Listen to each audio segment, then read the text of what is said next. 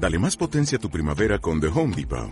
Obtén una potencia similar a la de la gasolina para podar, recortar y soplar con el sistema OnePlus de 18 voltios de Ryobi desde solo 89 dólares. Potencia para podar un tercio de un acre con una carga. Potencia para recortar el césped que dura hasta dos horas. Y fuerza de soplado de 110 millas por hora. Todo con una batería intercambiable. Llévate el sistema inalámbrico OnePlus de 18 voltios de Ryobi. Solo en The Home Depot. Haces más. Logras más.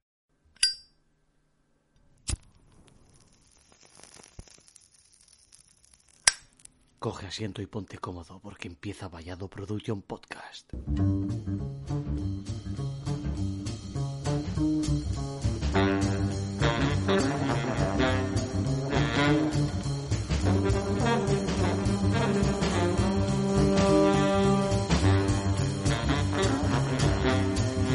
Bienvenidos a Vallado Production. Hoy volvemos con nuestro compañero Julio. Buenas tardes.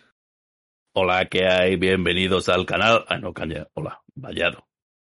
Hola a ti y a todos nuestra gran, hermosa y atractiva audiencia. Y a la gente Eso. que nos escucha también.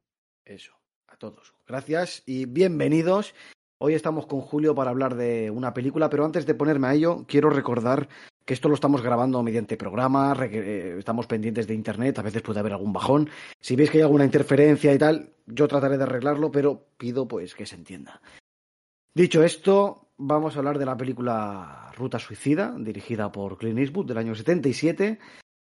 Y quién mejor que Julio, porque yo no conocía esta película, fue él quien me dijo, oye tío, eh, ¿has visto esta peli? No, te pues echar un ojo a ver qué tal. Vale, vale.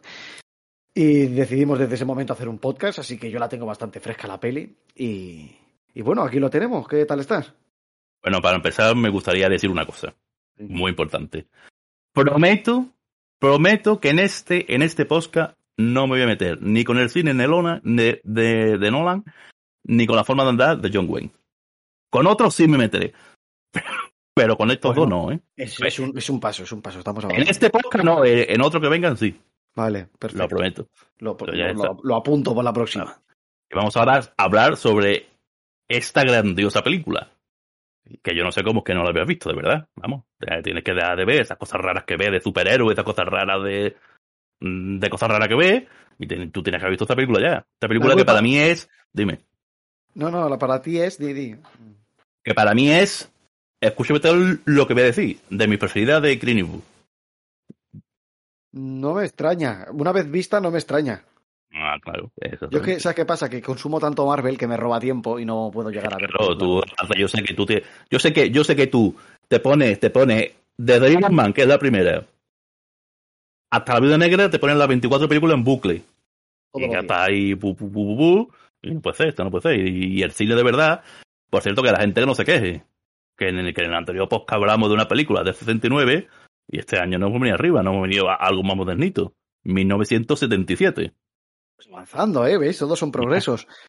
Mm, por lo que sea, por lo que sea, yo mm, no, me, no me había encontrado con esta película. Sí es cierto que viendo la carátula del DVD eh, me sonaba muchísimo, pero la película nunca la había visto, ¿sabes? Es que prácticamente ni la conocía, aquello que no prestas atención y dices, bueno, una más de Glenn Eastwood, ¿no? Pero mm, por lo que sea, no presta atención. Eh, bueno, el, el cartel, el cartel original de cine, no sé si lo has visto, porque el, el cartel es brutal. Es el... El, este dibujo que se ve, que se Sí, ve sí. A, él y a ella con el, con el autobús detrás. Sí, sí, es el que tengo en pantalla ahora mismo. Y, Pues eso, eso es brutal. y fue el primero que vi, fue el primero que vi, luego vi la portada del DVD. Y, y cuando vi lo del DVD ya me sonaba, digo, coño, yo esto lo he tenido que ver en el videoclub, sí o sí. Pero, Pero no hasta vi- ahora no, no la he visto. Hasta ahora, hasta hoy, no la he visto. Pues muy mal hecho, pero bueno, nunca es tarde para hacer la primera vez. Nunca es Podía tarde para descubrir cine. Pues, Bueno, yo te iba a decir otra cosa más borde, pero bueno. Dila, dila, chiquilla, venga. No, dile, no, no, no. No que después me echan. Me echan la bulla en mi casa.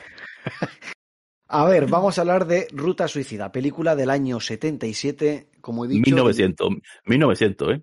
1977, dirigida por Clint Eastwood. El más Mm. grande. Es Tito Clean. A partir de ahora, por favor, te pido, te exijo, te, te demando que lo llames Tito Clean. Sin problema. Eh, película de Tito Clint, como Bueno, no tengo... Llámalo como quiera, venga, llámalo como quiera. Tampoco Como no que- tengo, no, yo, tú, como no tengo problema, hay como que, no tengo problema en llamarle Tito Clean. Ah, Iba a decir, como no tengo la, yo no tengo la película en, en- en físico, la he visto por streaming. Mal, por el streaming no, pirata, que era un pirata. Iba, iba, ¿qué va? Iba, iba, iba a leer la, las hipnosis que viene en YouTube, pero oye, si quieres leer tú las hipnosis de la carátula, o sea, de la contraportada. No, yo sí, no, sí no leo. Yo te la, yo te la recito, que te voy a decir lo mismo, pero lee no, porque me canso. Pues A ver, la, la película va de un agente de, de un comisario de policía de Phoenix, Mm. interpretado por el Tito Clint, Clint Eastwood, para la gente que no entiende el andaluz, que le mandan un caso, ¿cómo decían? Un una testigo sin importancia Sin de un caso sin importancia. exactamente, que tiene que ir a recogerla a Las Vegas, gran ciudad, mejor persona, y se la tiene que traer de vuelta mm, para para, para testificar en el caso. Y resulta que nada más que se ve al, al personaje, a la testigo, le dice que, que le van a matar, le van a matar, y él dice, mentira. Y al final, pues, era verdad. Claro, entonces, ¿qué pasa aquí? A él le asignan esta misión, pero le dicen que el tío se llama Gus, ¿no? Eh, le dicen que es un hombre. Que sea porque Ah, bueno, un eh, sí, bueno, eso fue el, el chiste inicial, ¿no? Tienes que Claro. recoger a Gus, a Gus A no sé Gus, qué. Claro, entonces Gus entendemos Gustavo, ¿no? Pues él, él piensa que es un tipo. Pero ¿qué pasa? Claro. Que aquí hay una cosa muy curiosa y, y la tengo bastante... Fíjate una cosa, antes, antes, perdona, perdona que te corte. Dime. El principio es brutal. Sí, El eso es lo que pregunta. iba a comentar eso. El principio eso de que se ve el plano ese aéreo por Feni, que yo nunca he estado en Feni, pero se ve una ciudad muy grande, muy bonita, y se ve el plano ese aéreo que termina en, en ese bar que está al lado de una iglesia, Sí. esto es muy grande, un bar al lado de una iglesia, tú dices, "Ay". Eh, eh, está amaneciendo, sale, sale Clint Eastwood, y se ve cómo se monta en el coche y se va a trabajar, pero, pero cuando llega a la comisaría, abre la puerta y se le cae una botella de Jack Daniels. Y que eso es lo que más me ha dolido de toda la película, porque No, Y encima, y encima por la mitad, que a eso todavía le quedaba un culito bueno. vaya, y el No, tío... que- lo- lo- pero, no, pero que, pero que fíjate, es que en tan poco te ha dicho tanto en, en tres minutos. Sí, sí, además, en- y la música también ayuda, porque ponen jazz de este así melancólico que... Eso- eso- y yo, yo cuando la estaba viendo digo, uh, esto al vallado eh, le va a poner panadero. Sí, la verdad Recuerdo- que ya, ya empezó bien la cosa. Yo cuando lo he visto salir del, del local, que para, para que el que no lo haya visto o, o el que no la recuerde, vemos a un, Clint, a un Clint Eastwood, el Tito Clint, lo vemos un poco destartalado, mal afeitado, eh, con el- la corbata tejana desabrochada y como que con malas pulgas. Es más, al inicio, cuando él sale del bar, se cruza un perro moribundo de esos callejeros y que son prácticamente hermanos, ¿no? Uno va en una dirección y el otro en otra. Yo creo que el perro tiene más dignidad. Al perro, yo, al perro yo a Sara lo veo con más dignidad. Que le, di- que le dice al compañero, no, es que vengo de una partida de póker y, ay, y digo, Sí. va, seguro que ha perdido, Tito. Seguro que ha con- perdido. Con esta premisa ya partimos de que Clint Eastwood es un policía, ¿de acuerdo? Es un policía eh, bastante descuidado. Y le asignan esta misión de que tiene que coger a un tal Gus, pero claro, cuando él va a la cárcel a recoger al- a esta persona, bueno, pues es una mujer. Así que mm, con la broma del policía, no, no tengo ningún nombre que se llame Gu. He dicho que no tengo un nombre que se llame Gu. Y le dice, se va, pero, mm, pero tengo una mujer. Y, se- y la mira y le dice, Crin y todos nosotros, idiota. Sí, sí, sí, sí, totalmente. El, el caso que ella, él, eh, acude a esta chica que es la actriz eh, Sondra Locke. son- Sondra O Loque. Y yo, a ver, es que la, la única película que he visto de ella es eh, la- el Fuera de la Ley y Impacto Súbito, donde la he visto. Vamos a terminar, vamos a terminar la película y después te voy a hablar de ella. Vale. Pero prefiero mejor un poquito Total. central. Que tenemos al típico, el típico tipo duro y he apuntado aquí porque cuando se encuentra con ella, ella la dice que le van a matar, lo que ha dicho Julio. Ah, Que por cierto, me ha hecho una- gracia porque... Una, una pregunta que te la quería hacer al principio, pero te lo voy a decir ahora. Una pregunta muy manida, muy manida. ¿Esta película se podría hacer hoy en día? No. Totalmente no. Y me he acordado y lo he pensado. Digo, ya verás como si no, uno de los dos lo va a decir. Es que yo no, cuando digo esto, no digo, se veía hacer al principio, pero claro, como yo tengo, yo soy una persona ya mayor, pues es que, vamos, sería imposible. Porque aparte de lo que pasa, que en verdad, a ver, tampoco pasa tanto, pero sobre todo todos los diálogos.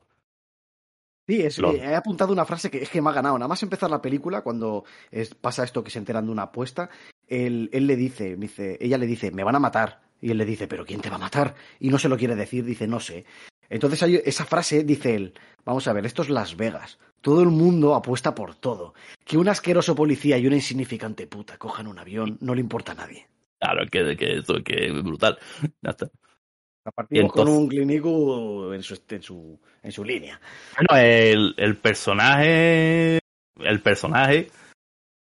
Eh, en verdad, yo creo que Clint Eastwood quiso, quiso hacer esta película porque el personaje se alejaba de, del personaje de, de Harry Sucio, que por aquella época era lo más sonado de él.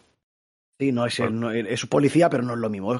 Pues, yo creo que aquí, hasta, Donde, hasta, Donde, yo sé, en Estados Unidos, eh, desde, el, desde el oeste, ¿vale? Desde el tiempo del oeste, existen los, los Marshall. Los Marshall, los Marshall son policías judiciales que se encargan de buscar fugitivos y tienen plenos poderes en actuar en otros estados. ¿De acuerdo? Entonces, eh, aquí Clint Eastwood no es un Marshall de estos, ¿vale? No es un agente judicial. En verdad creo que le dicen comisario, creo. Comisario claro, él, es un, él lo, pregunta a su jefe, a su jefe es el que le da la, la misión y le dice, y me dice, pero ¿por qué yo? Esto se es verdad, es, que, es que si eso te lo dice al personaje de, de Harry Sucio, lo manda al carajo y dice que, que vaya otro. No chiclano, que yo voy. Pues te digo que es que yo, que el personaje este, aunque es Clint y aunque es violento, pero yo creo que es que no tiene nada que ver con... Y por eso lo quiso hacer, porque se quería alejar un poco de... Porque el, el año anterior había rodado la tercera de Harry Sucio y este, él estaba ya un poquito hasta los, hasta los huevos de, de Harry Sucio. Pues yo creo que sí, que no. A ver, obviamente vemos que es poli, pero no tiene nada que ver un personaje con otro. Entonces, desde el inicio se ve ya la, el cambio, la diferencia. Entonces, el jefe, que es súper rudo, el jefe le manda la misión eh, él al final pues acepta, o no le queda otra, y pues se lleva a la chica. Pero es que nos damos cuenta que la chica es de armas tomar, ¿no? Porque tiene un pico de oro que, que, no hay Dios por no hay quien la pille. Hay, bueno, hay, hay una cosa, no, es, que, es que el personaje de, del Tito Clino tiene todo, es que el personaje es tonto. Es que él es muy cortito. ¿Por qué? Porque es que en verdad de los dos es ella la lista. Ella es la que le está diciendo, ella dice, mira, te está entresionando, ¿a quién has llamado? Él llama a mi jefe, pero no sé por qué. Es que el, el personaje de, de, él es que es muy cortito, es muy tonto. Pero también yo creo que está, estamos acabados, porque después, en esa conversación que tienen en el hotel, en el que él le dice, yo entré con muchas ganas, pero vi que esto era una mierda, que, que el cazo grande siempre lo resolvía otro, y al final, pues uno lo que quiere nada más es hacer los 20 años y retirarse. Entonces yo lo veo, claro, es un personaje apagado, reventado, alcohólico, claro. Entonces, pero claro, pero, pero es que en verdad de los dos, la lista es ella, que aparte ella le dice, tengo una licenciatura. Que tonta no era, pasa claro, ella pues también hace un personaje que ha terminado mal, son dos perdedores. Personaje, pues, una mujer lista que termina prostituyéndose. Sí, sí, no, es una chica que tiene mucha calle y se la sabe todas y muchas veces le coge, e incluso él se sorprende, ¿no? Como diciendo, ¿cómo? Él es un arrastrado. ¿Vale? Como ya lo has dicho tú muy bien. Él, es un arrastrado, como persona está muy dejado. Entonces, él la va mirando durante toda la película como diciendo, pero tú, ¿de dónde coño sales, tía? ¿Sabes? Entonces, em, hemos dicho que él la recoge, ¿vale? Y se la llevan a. Mm, se la lleva, se la pide, pide una ambulancia, después pide un coche, sí. ¿vale? Porque, porque como no se fía, porque se da cuenta de que es verdad, de que están apostando lo de mal y no llegará, que cada vez va subiendo y encima dice, no, en la décima carrera están apostando. Y le dice ella, aquí no hay décima carrera. y ya se da cuenta de que algo pasa raro. Y entonces pide, pide una ambulancia, pero aparte para despistar, pide un coche, pero resulta que el coche le pone una bomba y explota y mata y mata al camillero. Y ya se da cuenta de que. Al, chofer de la ambulancia lo, lo mata y entonces ellos huyen con la, con la ambulancia. Con la, ambulancia. Entonces ella hay un momento, él, le dice a ella, dice, oye, coge el revólver, porque es que mm, van a venir a por nosotros, por lo visto. Entonces, eh, ella, eh, típico, ¿no? Hace ahí el, pequeño giro y le apunta la cabeza a él. Y el caro se la mira como diciendo, bien, no hagas gilipolleces, porque voy a 80 por hora y voy, hasta que apretes el gatillo voy a ir dirección al aeropuerto, porque tiene que coger un avión. Bueno, pero después le dice, después le empieza a disparar por detrás y le dice él a ella, dispara. Dice, no, no disparo. Dice, ¿cómo que, que antes me iba a disparar a mí y ahora, y ahora esta gente no dispara? Entonces, como que se dan a tiros, el coche, bueno, pierden el control, el coche de los malos se queda atrás y van a la casa, a una dirección que le dice ella. En la casa de ella, totalmente. Sí. Hay una pelea entre ellos, la. la, la, ahí viene, una, una de las tres grandes escenas de, de, la película, que es el. cuando revientan la casa de ella. Exactamente, sí. que él llama, a decir. llama otra vez a su jefe y le dice: No, estamos aquí. Dice, bueno, pues te, te, voy a mandar a los coches de policía para que te patrullen y para que te lleven al aeropuerto. Y, y, llegan allí 10 coches, 10, 20 coches de policía y directamente les disparan y arrasan la casa. Claro, a todo esto, dos cosas. A todo esto, cuando Clint Eastwood hace la llamada cuando Clint hace la llamada de, de, oye, que estoy aquí con este fugitivo que tanto, tan importante no parece ser. Eh, perdón, al revés, que le habían dicho que no era importante y sí, era más importante de lo que él pensaba. Exactamente. Sí, Eh, él no, no, se espera que vayan a tirotear la casa. Entonces, esto lo iremos sabiendo poco a poco. Pero sí te digo una cosa. Eh, está claro que aquí nos catimaron en disparos, porque eh, les gusta mucho reventar. Hay dos o tres escenas que solo son disparos. Sí, que bueno, son, son, tres grandes de nación y dos de ellas es esta y la, y la final es que es brutal, sobre todo esta. Bueno, yo creo que la, no, la hay última. Tres. Está la de la, la de la casa, la Esta, última, sí. y en medio hay un. Cuando ellos escapan por un túnel de, de, de esta casa, eh, que la policía se queda, bueno, se queda asombrada porque ve que no, no hay nadie en la casa, la echan abajo. Y todo esto a tiros. Entonces, ellos huyen y se encuentran con un policía, el típico policía, ¿no? Ah, bueno, eso. Sí, sí, Sí. eso, bueno, eh, esa es otra escena brutal también. El- el- Digo, me refiero. el- Bueno, la, conver- la conversación que tiene el policía, el, el, el patrullero este cabrón. Y ella, porque, porque él, él empieza riéndose de ella, dice, no, yo quiero saber cómo te abre de pino todas las noches. Sí. Y, y le dice, Clint, cállate. Y le dice, ya no deja lo que cabrón lo quiera. Y de- ya después le empieza a hablar ella a él. Y vaya, como lo, se pone de los nervios el tío. Vale. lo, lo- lo destroza. como, como lo destruye cuando le dice, tu mujer sabe que te, que te consolas solo. Exacto, y se pone a gritar, correcto. Entonces, en este momento, eh, Clint Eastwood a punta de pistola obliga al policía a hacer lo que dice, pero en este momento eh, eh, lo, eh, se, va, se apean en el, en el desierto y eh, aparecen un montón de coches, un montón de coches con Sí, gente. porque, porque ella le convenció, ella dijo, ¿es el mismo que llamaste y fueron a mi casa? Dice, sí, dice, pues a lo mejor también te han hecho otra trampa. Y por eso decide bajarte antes y mandar solo al, al patrullero. Exacto, entonces cuando se va el patrullero, eh, se encuentra con este grupo de coches y tíos trajeados. Y esta es la segunda escena que te digo, la del medio, que, que está llena de tiroteo, porque nada más Claro. el tío no aparca el coche que ya lo están matando, ¿me entiendes? Y lo arrasan también, claro, porque Sí, pensaban que estaban ellos dos dentro también. Claro, entonces tanto la casa como el coche de policía como la escena final, o sea, eso son todo disparos, es una Sí, pero pero, bueno, hombre, yo creo que esta segunda tiene menos disparos, pero sí, también hay disparos. sí, Pero yo creo que hay tres, tres grandes escenas acción, bueno, cuatro con esta, que es también la de la, la del helicóptero. Sí, ahora iremos con eso porque me he acordado de otra película que me gusta mucho. Entonces ellos Ah. escapan y Sabía que, que- eh, yo sabía que como tú eras motero te ibas a poner malo. Mm, No, No, pero eh, hay una cosa que entonces ellos huyen, ¿de acuerdo? Del- de, de todo esto. Y eh, ahora dudo, se van Pasan al la noche. No, mm, pasan la noche fuera. Pasan la noche y ya se empiezan un poquito otra vez por la noche, que, que ella dice, me voy, me voy, me voy. Dice, me voy como porque, que- sí. porque eres tonto y, y no te enteras de nada, porque nada más que tienes la placa o algo así le dice. Y le, le dice que, que se espabila, que es un don nadie. Y ella le dice, él le dice, lo que tú quieras, pero ten cuidado con la serpiente. Entonces cuando está yendo le dice, sí, pero ten cuidado con la serpiente que por la noche se, se acerca. Y dice ella, bueno, pues me voy mañana por la mañana. Claro, entonces, una vez que amanece, eh, por ahí aparece el típico grupo, esto es un cliché también, aparece la típica banda de moteros malote, ¿no? Los malotes de la carretera. Y Los como que- sale, los sale del infierno, ¿no? Eso que se llama, ¿no? Sí, es como, sí, es como una versión de los, bueno, hay muchas, sí, sería algo semejante, ¿no? No son ellos, pero algo semejante, ¿no? Que nos hace pensar, pues, en, en, en gente así. Entonces, eh, eh, eh, vienen una banda de moteros y como que Eastwood, pues, coño, saca la placa, saca la pistola, se vuelve un poco majara y, y bueno, cuando, cuando lo viste que en vez de quedarse contigo sale para adelante, tú te quedaste flipando, ¿no? Y dices, está loco perdido el tito. Sí, claro, yo, yo un momento que dice, voy a arrestar a todos, yo, eh, no sé, gilipollas, que son 20, 25, 30 tíos o tías, o sea, son varias personas. Yo te- No, no, el tío domina la situación, los tíos le hacen caso a la fuerza, los motoristas se van, excepto una moto que Clint le obliga a... Nada, dice, tú ve, ustedes vayan dando y estamos tomando de aquí a mí. Claro, entonces aquí él, eh, hay un, hay que nombrar algo que no hemos dicho.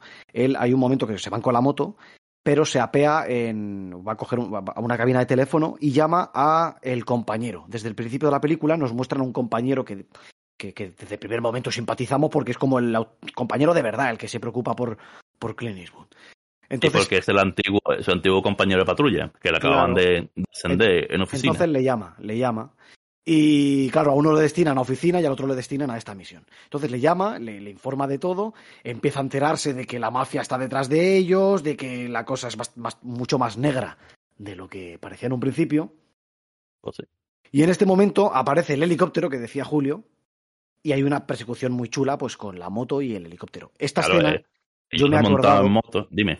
yo me he acordado de la, la película Punto Límite Cero, que guardando las distancias, eh, hay una parte en la película en la que el, el actor de protagonista de Punto Límite Cero va por el desierto toda la peli, pero hay un momento en el que le persigue un helicóptero y me he acordado de aquella película de también de los 70. Lo que yo no sé si es anterior o posterior, pero bueno, tampoco, Mm, tampoco hay mucho que te. Lo único, lo único que te puede perseguir por el aire es un, es un helicóptero. eh, Tampoco. Pero vaya, que, que de alguna manera me he acordado de aquella película, creo que es del 72 o algo así, no lo sé. Será, será anteri- anterior, entonces sí. Sí, no me acuerdo de que. Da igual, el caso es que yo, por lo que sea, me he acordado, ¿no? Entonces, ¿qué pasa? Que huyen en moto y mm, acaban en un pueblo. No, mentir, pi- perdón, perdón, ¿qué dice? Sí, huyen en, hu- huye, hu- huyen en moto, se mete, se mete dentro de los túneles y tal, y al final el helicóptero la lía porda y se, y se revienta contra unos cables de, De de luz. De- exactamente, sí. Y se ve cómo se revienta. Pero la verdad ellos- es que la escena está muy chula grabada, la escena es brutal. Sí, no, no, la escena de acción está muy bien hecha y ves el tío con el fusil y el otro pilotando el, el helicóptero, de verdad que está, está muy chula. Y Clint Eastwood, obviamente, pues huyendo a toda hostia con la chica de paquete eh, por el desierto. De paquete, no en el paquete. También. Entonces, eh, ellos eh, ven un tren, dejan la moto en él y van corriendo. y se suben. Bueno, bueno, bueno, bueno, bueno, lo que viene, sigue, sigue. Entonces, en este momento, ¡Ah, casualidades, ca- ca- casualidades de, de- de América, supongo, eh, dentro del vagón se encuentran con los motoristas. Que mira, Eh, que mira que hay trenes, mira que hay trenes Sí, sí, sí. Se encuentra con- En, en el desierto. en el desierto, mira que hay trenes, y pues se encuentran con los tres que le había quitado la moto. Total, que, que casualidades. Le pegan la de Dios al Tito Clean, lo dejan tieso y ella desvía la atención de ellos. Ella se O hace un topless gratuito. No, dice que, que le dice, claro, ella, ella intenta evitar que lo maten, porque se ve que, es que lo van a matar. A hostia. Tú, a, a Harry Sucio ni se le acercan. Vaya. Pero a este personaje, este personaje, nada. Sí, Entonces, ¿ella qué pasa? Como no puede evitar que lo maten, ¿qué hace? Pues mm, se empieza a quitar la camiseta y dice, ¿qué pasa? ¿Que, no, que soy hombre o no soy hombre o qué? Para lo que tú dices, para desviar la atención. Y casi la violan. Sí, prácticamente casi la violan, y incluso ella, porque hay dos machos, hay dos machos, dos varones y una. o sea, hay dos hombres y una mujer, ¿de acuerdo? No sé cómo.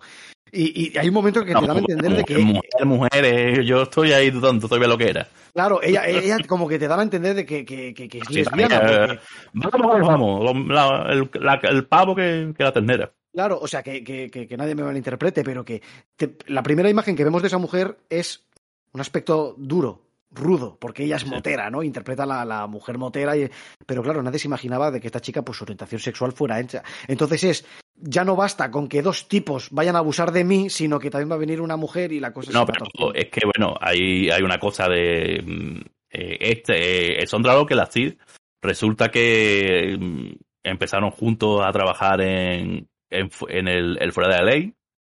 La película esta de Western, ¿la has visto, no? Sí, ¿no? Sí, esa sí la he visto, sí. Que sale también ella, que ella es la hija de, de la vieja esta. No sé si te acuerdas. Sí, que Que más o menos la, la de la ley de...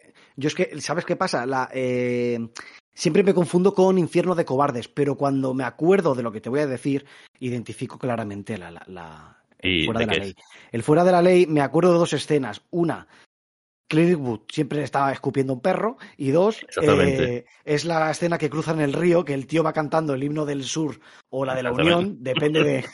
Depende de quién monte, depende de quién lleve. Pero, pero ¿qué pasa? Pero que en, es- en esa película, que fue la primera película en la que trabajaron juntos, también intenta, también casi violan a, es más, enseña más, enseña mucho más, a la, a la Sondra Rocker, no sé si te acuerdas, que la cogen los mexicanos y casi Sí, la me violan acuerdo también. que hay un altercado, pero no, hace mucho que no la veo y sí, También, sí, se um, me también casi que la violan. Eh, pues no, se dice que durante el, el rodaje de esa película ellos, ellos empezaron a ser amantes y estuvieron 15 años de amantes. Bueno, ya después, después, después hablamos más de eso. Pero es que la rodado ahí, en esta también casi que la violan y creo que hay una tercera en la que, en la que también casi la violan. A ver, yo por lo que he estado echando un ojo, eh, Impacto Súbito, yo no recuerdo Impacto Súbito es la de Alégrame el Día. Entonces no recuerdo el personaje. Ay, mm, mm, yo sé que, pero yo sé que, pero, pero lo que te quiero decir que es que estamos juntos, eran amantes, pero estamos juntos, pero para que tú veas, vamos, que es que el, el tío rodaba así. Si había que rodar, se rodaba. Entonces, pues sí, ella, ella lo que hace es que lo distrae a costa de, para que, para que él se libere y lo, y los tira del tren, que le dice, que le, que le dice la marimacho, a, a una mujer no le vas a pegar, ¿no? Y, le mete el puñetazo y la tira del tren. Es verdad, como diciendo, anda, ya a esta altura, ya con la trayectoria que llevo, y le mete, le mete un viaje. Y, y fue cuando se sientan los dos y se ve ese plano que ahí ya pues tú te das cuenta de que de que ellos se empiezan ya a acercar un poquito más románticamente, qué bonito. Es que el Tito lo hace todo, pega, le pega a una mujer, se enamora de otra, es que no puede ser. Sí, sí, no, ya, es que eso sí que es gracioso, porque al principio de la película se llevan fatal, y que cuando, lo conocen, y él no para dice, de cruzarle la cara a ella, ¿me entiendes? y luego se acaban enamorando, dices, ¿qué está pasando? A mí me encanta cuando dice, no, ven, cuando le dicen la cueva, cuando dice la cueva, te voy a meter un puñetazo, no sé, no sé cuánto, y dice, ¿qué pasa? Eso es lo, eso es lo que te cita, ¿no? Pegarle a la mujer, ¿no?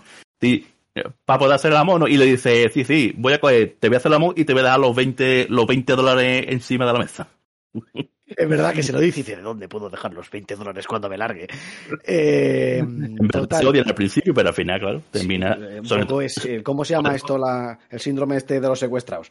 Eh, el síndrome de Estocolmo. Eso. No, yo, yo, creo que, yo creo que es mal. Eh, eh, yo creo que es sobre todo a partir de esta escena, que él se da cuenta de que ella es capaz de hacer eso para evitar que lo maten, porque es que lo iban a matar, lo iban a dejar ahí pajarico. Sí, no, y, que él ya va viendo cosas. Él, de momentos antes, cuando están con el poli ese, el patrullero asqueroso, él ya va viendo cosas que le gustan de ella y le sonríe como diciendo, tú molas. Claro, claro, aquí hay tema. Entonces, eh, ¿qué pasa? Que hemos, estamos empezando, como bien has dicho tú, estamos empezando a ver un poco la ñoñería, ¿no? Que, algo, algo entre ellos está surgiendo. Y cuando se apean del tren, llegan a un pueblo que esto me he dado cuenta, gracias a Dios que soy observador y a veces me ha jugado malas pasadas, pero por lo general juega a mi favor. Eh, me he dado cuenta, sí, esto te va a gustar. A ver. Se apean, se apean en un pueblo y preguntan al de al hombre que bueno al que vende los billetes del autobús le preguntan por el siguiente autobús dirección Fénix y tal y le dice pues sale dentro de una hora o sale a las 3 de la tarde creo que le dijo sí, algo así a las 3 de la tarde dice bueno y, no, y dice, ¿quiere billete? Y dice, no me hace falta. Exacto. Entonces, ese momento, cuando él le dice no, no hace falta, ese plano, ese, ¿vale? Ese plano que se ve como caminan por la calle, me ha llamado la atención y digo, ¿dónde cojones he visto yo este pueblo antes? He pausado el fotograma, la, el plano, y he visto, me he guiado por los edificios y digo, no puede ser. Y lo he buscado, porque yo pensaba, esto es lo que yo creo que es. He buscado el nombre de la película en inglés con las localizaciones, y en efecto, es el pueblo que yo creía. Ese pueblo Dime. Se llama Superior. Me suena. Está en Arizona y lo he reconocido porque es el pueblo. Eh, es el pueblo donde pasa la. Bueno, sí, es el pueblo donde la película Giro al infierno de Oliver Stone. Ah, no. ah es verdad, sí, sí. Eh, que va el, el, Sean Penn, esa es otra peli digna de, a mí me encanta, eh, que va el Sean Penn que acaba en un pueblo de mala muerte, ese pueblo superior, y es el mismo pueblo donde Clint Eastwood y ella acaban apeados después de bajarse del tren. Así que ese es el pueblo, pero yo la verdad es que no me había fijado, pero sí, ahora, lo dice que sí, porque esa calle, hombre, también es que para mí todo, todos los pueblos son iguales, pero vamos, claro, si lo dicen el Yo sí porque en, si lo dice Google nunca se equivoca. yo, lo sé porque, coño, eh, tengo eh, mm, Giro al infierno para mí es una obsesión, o sea, me chifla, esa película me encanta. Esa película la vi yo solo en el cine otra vez. Buah, hubiera sido, buah, lo que hubiera dado yo por verla en el cine, tío, me encanta. esa película es del 90 y pico, creo, ¿no? 97, 98, eh, creo. 97. Claro, es, claro, tú estarías con los Hagan Boy. Claro, yo estaba ahí, claro. Qué cabrón. Eh, sí, sí, yo era muy crío, yo no, ya ves tú. Pero eh, esa peli la tengo tan mamá. no, no come, no comento nada. Que sale, es, oh, coño, ¿cómo se llama la actriz esta que sale, que está atrás de buena? La Jennifer López, ¿no? Sí. Oh, no, la Jennifer López y el Nick Nolte. El Nick Nolte, correcto. Dios mío de mi vida, el, uf, esa película, esa película es, brutal. Esa película, yo tengo el DVD y, y, y, lo voy a decir como curiosidad innecesaria, pero hasta adentro tengo el ticket. no sé por qué. Tengo el ticket del día que la compré. Tiene eso más años que el sol. Será rancio el ticket. ¿Tú, ¿tú qué te crees? ¿Tú qué te crees? ¿Que te van a dar eso es por si se pone mala vaya a descambiarla, no? Yo qué sé, no tiendo a hacerlo nunca, pero aquel día me guardé el... Bueno, ¿y el personaje de, y el personaje de Joaquin Phoenix? En esa película. Ah, sí, sí, el, el, el, el, el rockerillo ese chulo. El rocker, el TNT. Porque que le dice, ¿tomas drogas? Y le dice, no, dice, tal vez deberías. Esa peli podríamos hacer un podcast porque se la merece, ¿eh? A mí esa peli me... Yo te iba a decir hacer el podcast, pero a la velocidad que tú vas haciendo podcast tú solo, se te van a acabar las películas. No, yo si quiero hacer un podcast de Giro al Infierno, yo por mí encantado, ¿eh? Yo no tengo... Y, y bueno, y creo que el mecánico es Billy Bob Thompson, ¿no? Sí, que está irreconocible el cabrón. No, Ah, no y, el ciego es el... Joder, Es- ¿cómo se llama? El ciego es el... El de Cowboy de eh, Medianoche. El, el vaquero. No me acuerdo, tío. Esa película, esa película la tengo por ahí tirada. La tengo por ahí tirada en un DVD que, que no los quiero para nada. Eh, Tú, a ver, vamos a ver. eh, es que no me acuerdo y no... ¿Tú, tú, ¿Tú te acuerdas de la película Hit con Robert De Niro?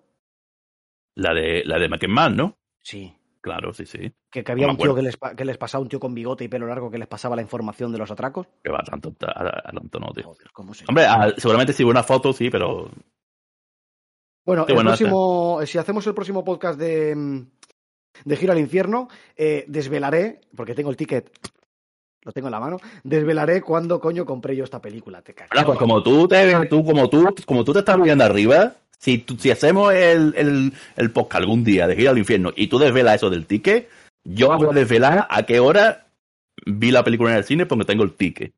Joder, macho.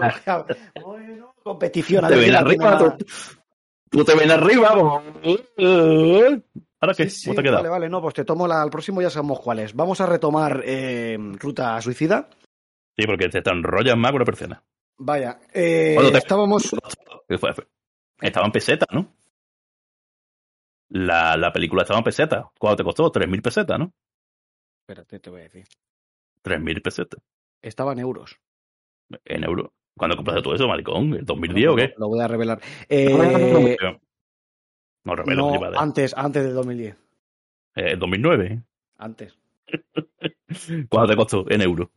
Tre- 30 euros, ¿no? O 18 euros. En euros, 6,49. Me cago en Dios, ¿de qué te vas a gastar dinero? La compré nueva, nueva, nueva. una tienda de puta madre que ha desaparecido. Bueno, ahora se llama de otra manera, pero esta tienda encontrabas auténticas maravillas. me compré el, el- el DVD inglés de Pink Floyd, The Wall, la película de Alan Parker. Me compré Jackass, la, la, serie también si era en el 2009 y la película salió en el 98, pues ya sería una edición viejuna, entre comillas, claro. Entonces es normal que estuviera... Sí, no, el DVD es de Sony, ¿sabes? Es de Sony y son de estas de una de tantas. Y Claro. está yo, muy creo, bien. yo creo que también la tengo. Ahora, a saber dónde coño la tengo. Pues búscala y ya sabemos para la próxima. Sí, sí. No, la próxima no era la otra, de verdad. Sí, se nos están acumulando la tra- Vamos a hacer las cosas bien porque luego hay por ahí canales Eso. que prometen 50.000 y nos Eso dijo ella, eso dijo ella. Vamos a hacer las cosas bien. Vamos. ¿Por, por dónde íbamos? Íbamos por Phoenix, eh, superior, el pueblo, el autobús. Entonces ellos... Bueno, eh, como Salvador, Salvador, Salvador, Salvador. Esta escena que pasa, que pasa en el último, mientras, mientras mantienes ahí el plano, ¿qué es lo que pasa entre los personajes? Ay, pues ahí me ha pillado, no sé Ah, qué que me has pillado, has caminando y ahora mismo no me... Va, va caminando, va caminando y ella le agarra el brazo un segundo, diez milésimas antes de, de cortar plano. Por favor, qué cosa me he perdido. Ahí se ve, ahí, ahí se ve ya, ahí se ve, ahí se ve que ha llamado, pero como tú estás lo que estás, Claro, yo estoy por el pueblo, a mí el amor me la... Bueno, el es caso- el pueblo de mi vida. Mira al pueblo y te pierde el bosque. exacto. Caso. Ellos pues pasan la noche en un hotel. Exactamente. Y ahí es cuando surge la, yo creo que la conversación más seria que tienen. Y no la tienen, cuidado, no la tienen directamente. Eh, la manera en la que se dicen que se están gustando, que se quieren muchísimo porque son americanos y todos se quieren, eh, la manera en la que lo hacen es a través de teléfono. Él, No, bueno, no, no, no, no, de teléfono no, ella. Eh, sí, él está, lo que iba a explicar, él está en la cama explicando que, bueno, pues que él pensaba, lo que tú has contado antes, que, que, que- que quería ser policía, que al principio no, no le gustaban los polis, pero que se hizo policía para hacerse respetar y que, bueno, lo que tú has contado, que, que era todo un fiasco. eh, ella en ese momento coge el teléfono, llama a su madre y le dice que se va a casar con un tío que no sé qué. Entonces, entonces tú, ah, y él, y él se queda como diciendo, bueno, pues si hay que casarse me caso. Y ahí te das cuenta de que realmente el personaje listo, el personaje hecho para adelante es ella.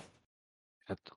Él ¿Qué es un, él es, en verdad él es un, es un poquillo, vamos, es nada más, y bueno, y es nada más que quiere llegar a Feni. Yo quiero llegar al ayuntamiento de Feni. Es Claro, el último plan que tiene. Ya está. claro, ya está, pero él de ahí en ese momento pues como que cede, ¿no? Se notan las miradas, eso me ha gustado porque No, entre eh, ellos dos hacen... Hombre, ya le da igual, está ya, él tiene ya la entrega la cuchara hace mucho. Claro.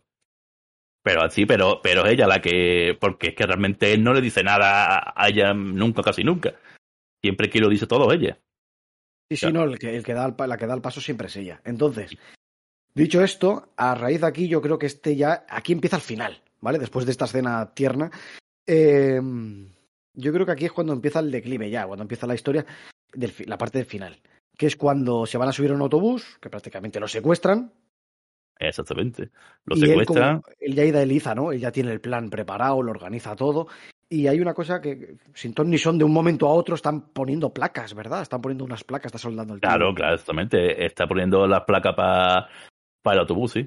Porque su plan era, él dice, no, bueno, que ella, que, que él le dice a ella primero esa noche, dice, eres libre, vete a hacer, a hacer lo que quieras. Y ella dice, vente conmigo. Dice, no, no, dice, yo voy a, yo voy a llegar a los- al, al ayuntamiento de Phoenix. Y yo le voy a demostrar a este cabrón que soy capaz de hacer el trabajo que él pensaba que no era capaz de hacerlo. Pero tú no es necesario que, que me hagas conmigo. Exacto. Y él lo dice, Y también lo hago para convencerme a mí mismo, ¿sabes? Que soy capaz. de- En verdad, claro, en verdad, claro, en verdad es que él al principio no se quería, bueno, o no se daba cuenta, pero es que lo habían elegido a él porque sabían que era un inútil. Sí, exacto.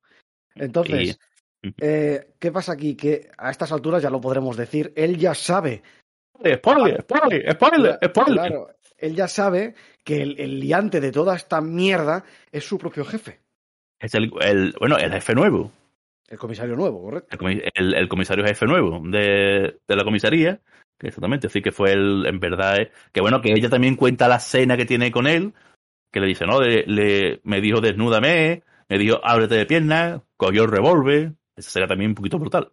Sí, Sí, cuando ella se lo. Sí, ella, ella coge confianza con él y se lo cuenta todo. Entonces, él ya, eh, con la descripción que ella le da de ese hombre, que ella no sabe cómo se llama, él lo reconoce y dice, hostia, es este tío, que ese Blake lo. lo... No me acuerdo del nombre, sí. Bueno, pero claro, sí, pero, pero resulta que el cabrón tenía contacto con la mafia, que era un hijo de puta. ¿no? Sí, sí. Exacto. Entonces, ¿qué pasa? Que aquí el Tito Clint se pone en marcha. El Tito Killing dice, yo mm, voy a llegar. Entonces le da la ruta, le dice, le dice, le dice a ella, como no quiero que, mat- que mueran inocentes, le voy a dar la ruta de por dónde voy a ir y voy a ir por ahí. Pero voy a ir, entonces por eso se busca el, el autobús y le mete las planchas en, en el conductor. Correcto. Entonces se prenden el viaje hasta Phoenix y ahí se preparan lo peor. Y a mí me ha sorprendido porque cuando se enteran de esta ruta y tal, los policías se van organizando. se- Yo no había visto en una película eh, un mayor despliegue policial hasta que vi granujas a todo ritmo. La película de los Blue Brothers, ¿sabes cuál te eh, digo? sí, sí, sí, claro, es la primera, ¿no? La sí, buena. que, que tiene el récord de, de, de, bueno, de Lo- coches lo- rotos y policías. Lo que y no recuerdo la escena, pero que salía, pero salían más que aquí. Muchísimos más. Ah, bueno, tendría más dinero, creo. Pero por un momento me ha hecho gracia y me he hecho el chiste a mí mismo y he dicho, hostia, antes de los Blues Brothers, de Granujas a todo ritmo, estaba este despliegue policial porque es de órdago. Así sí, claro, claro. las calles se llenan de, de a, a ambas, a, lo- ambos lados de las aceras, eh, se llenan de policías armados. Y es lo que hemos dicho, ¿no? Hace un rato que esta es la última escena de, de un tiroteo Esa- masivo. es- esa es la gran escena de acción. Que Claro. los, los policías a cada lado, que por cierto, yo cuando yo cada vez que veo esa escena digo, Dios mío de mi vida, y no se disparan entre ellos, digo, hay que ser muy torpe, ¿no? Pero bueno, Sí, sobre todo al final, cuando el autobús acaba parando, eh, queda muy Ah, claro. fantasioso que dices, coño, nos han matado. Yo también lo he pensado. Bueno. ¿qué pasa aquí? bueno, eh, pero que los cabrones disparando. Bueno, a todo esto, antes de cuando entra a la ciudad, al primero que se encuentra es a su, a su viejo compañero. Sí. Que lo para y le dice, no, mira, que he hablado con, con, el, con el fiscal, con el ayuntamiento fiscal, y me ha dicho que si entramos los dos por detrás, mm, que, que nos evitamos todo, y sin problema. Era mentira, que el fiscal estaba también metido en el ajo. Y entonces se bajan los tres y aparecen un tirador y, y matan al compañero, intentan también matarlo a ellos. Y a él le pegan un tiro en la pierna, los intentan Eh, matar y dejan a su sí. compañero muerto, que es la escena más triste de la película. Y el pobre hombre que, que no tenía culpa ni nada. Y ahí es cuando Clint Eastwood en su apogeo y se enfada dice, aquí esto ya, esto, ya, esto ya está hecho. Y tira para adelante, claro. Tiran Ya, para adelante poco a poco, dejan el autobús como un puto colador, porque es que la palabra es colador.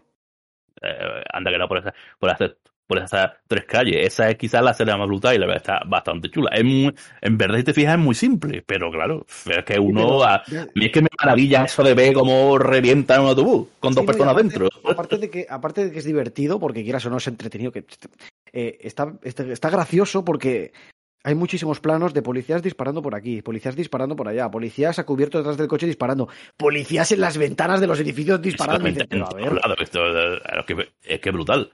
Es que ni por pero- Bin Laden hicieron tal despliegue los militares, o sea, fue una... Ah, bueno, pues el tío con sus cojones llega allí hasta llega hasta, hasta el ayuntamiento, hasta los juzgados, la creo. misión Bueno, exactamente. y, y se presenta, claro, ya cuando ven los policías, que es, el, es este policía que es de la ciudad, que... Claro, no pues, es- claro, ellos, cada- lo reconocen.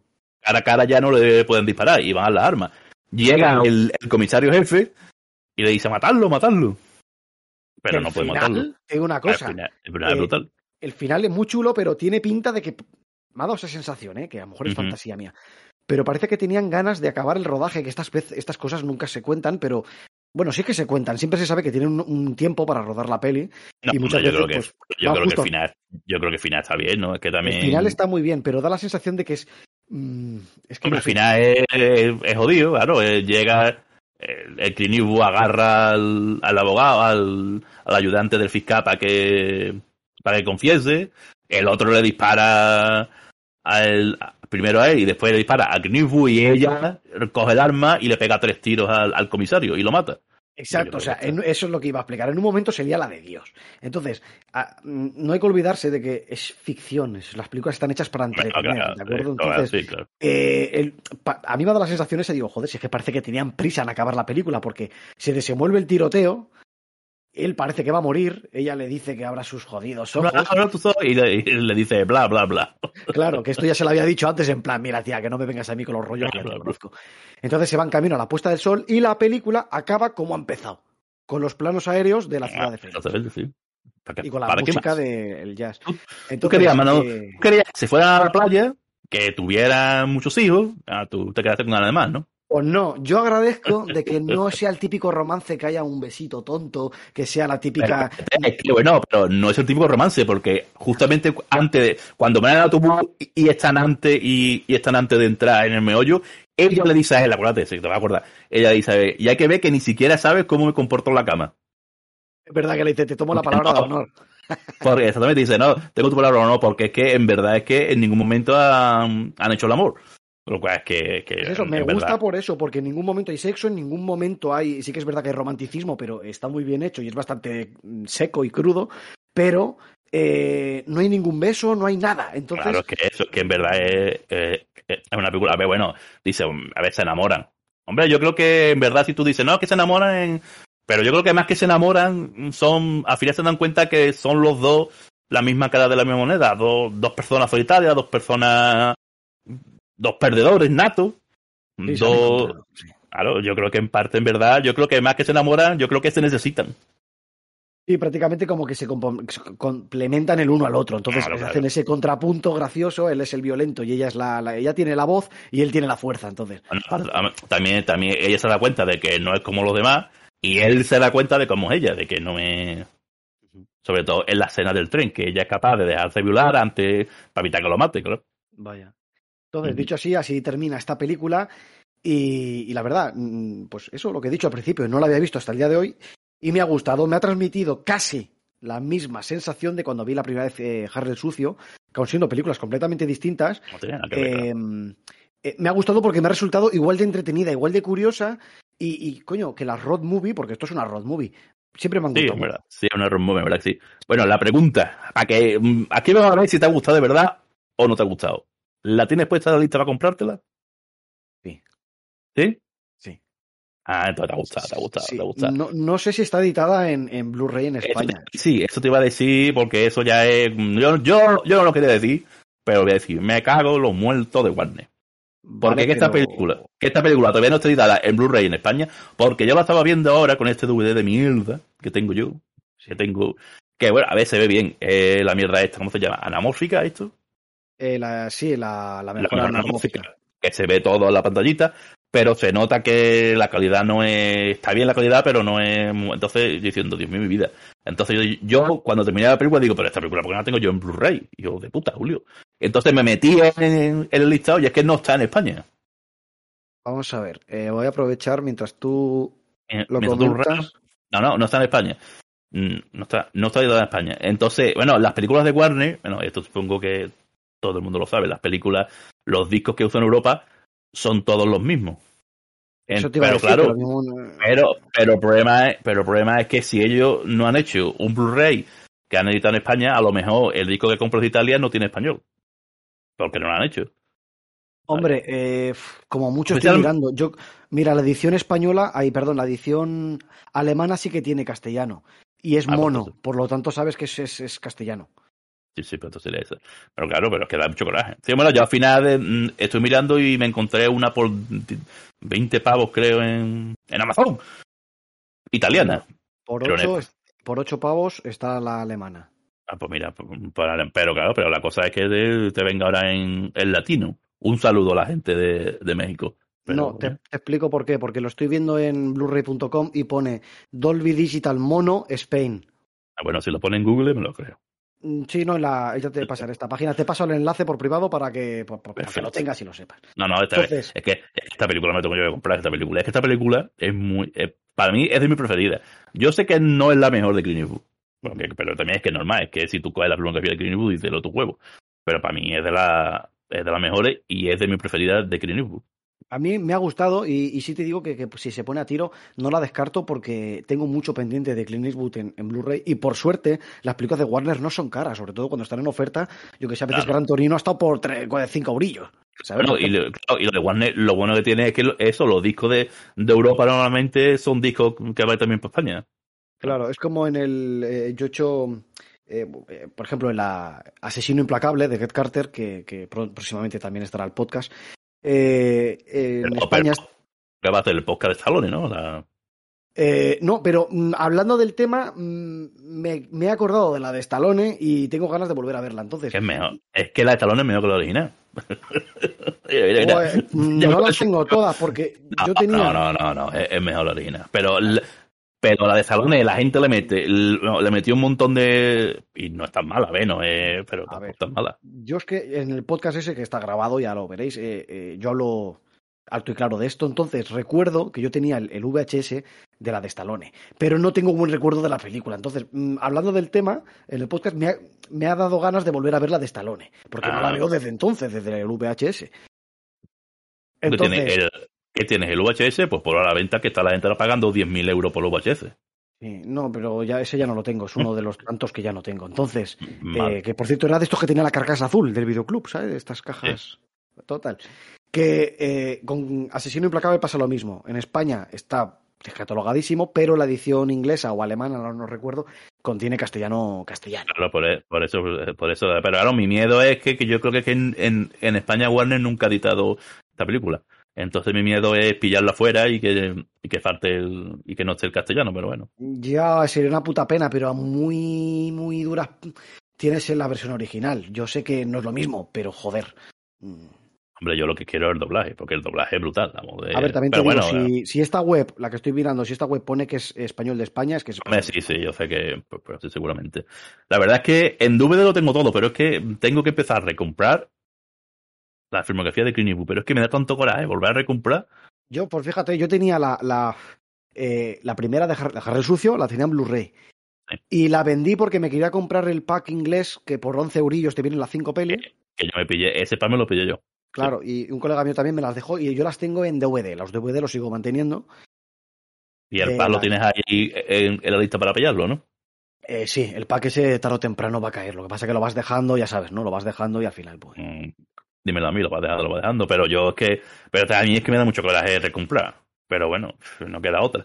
Pero la gente dice, no, el 4K. Ah, te que ya 4K. Bastante, yo empecé ya con Yo es que VHS. depende, depende. Yo creo, una vez lo hablé contigo, yo que depende. Esto de recomprar lo hago poco. Pero eh, hay títulos, por ejemplo, tengo Transpotting, la de los Junkies. Sí. ¿Vale? La tengo la primera, la tengo en Blu-ray y, y- y otra que te no euros, a- que hay que jugársela Ah. a ver si tiene castellano. Escúchame, retención. es verdad, perdón. Tengo que retener.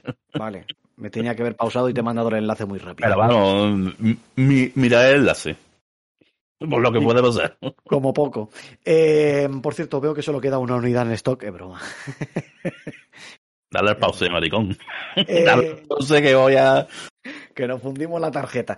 No, Ay. eh, Vallado Producción Podcast. Tu canal de tertulia cinéfila. Quiero hacer una breve pausa publicitaria para patrocinar y recomendar el canal de YouTube de JMR, lo que es lo mismo como Ham, o Jarm, como lo queráis pronunciar, un canal dedicado al cine. Veréis eh, vídeos de unboxings, vídeos de compras en formato físico y un montón de material extra con making of y trailers de todo tipo de cine.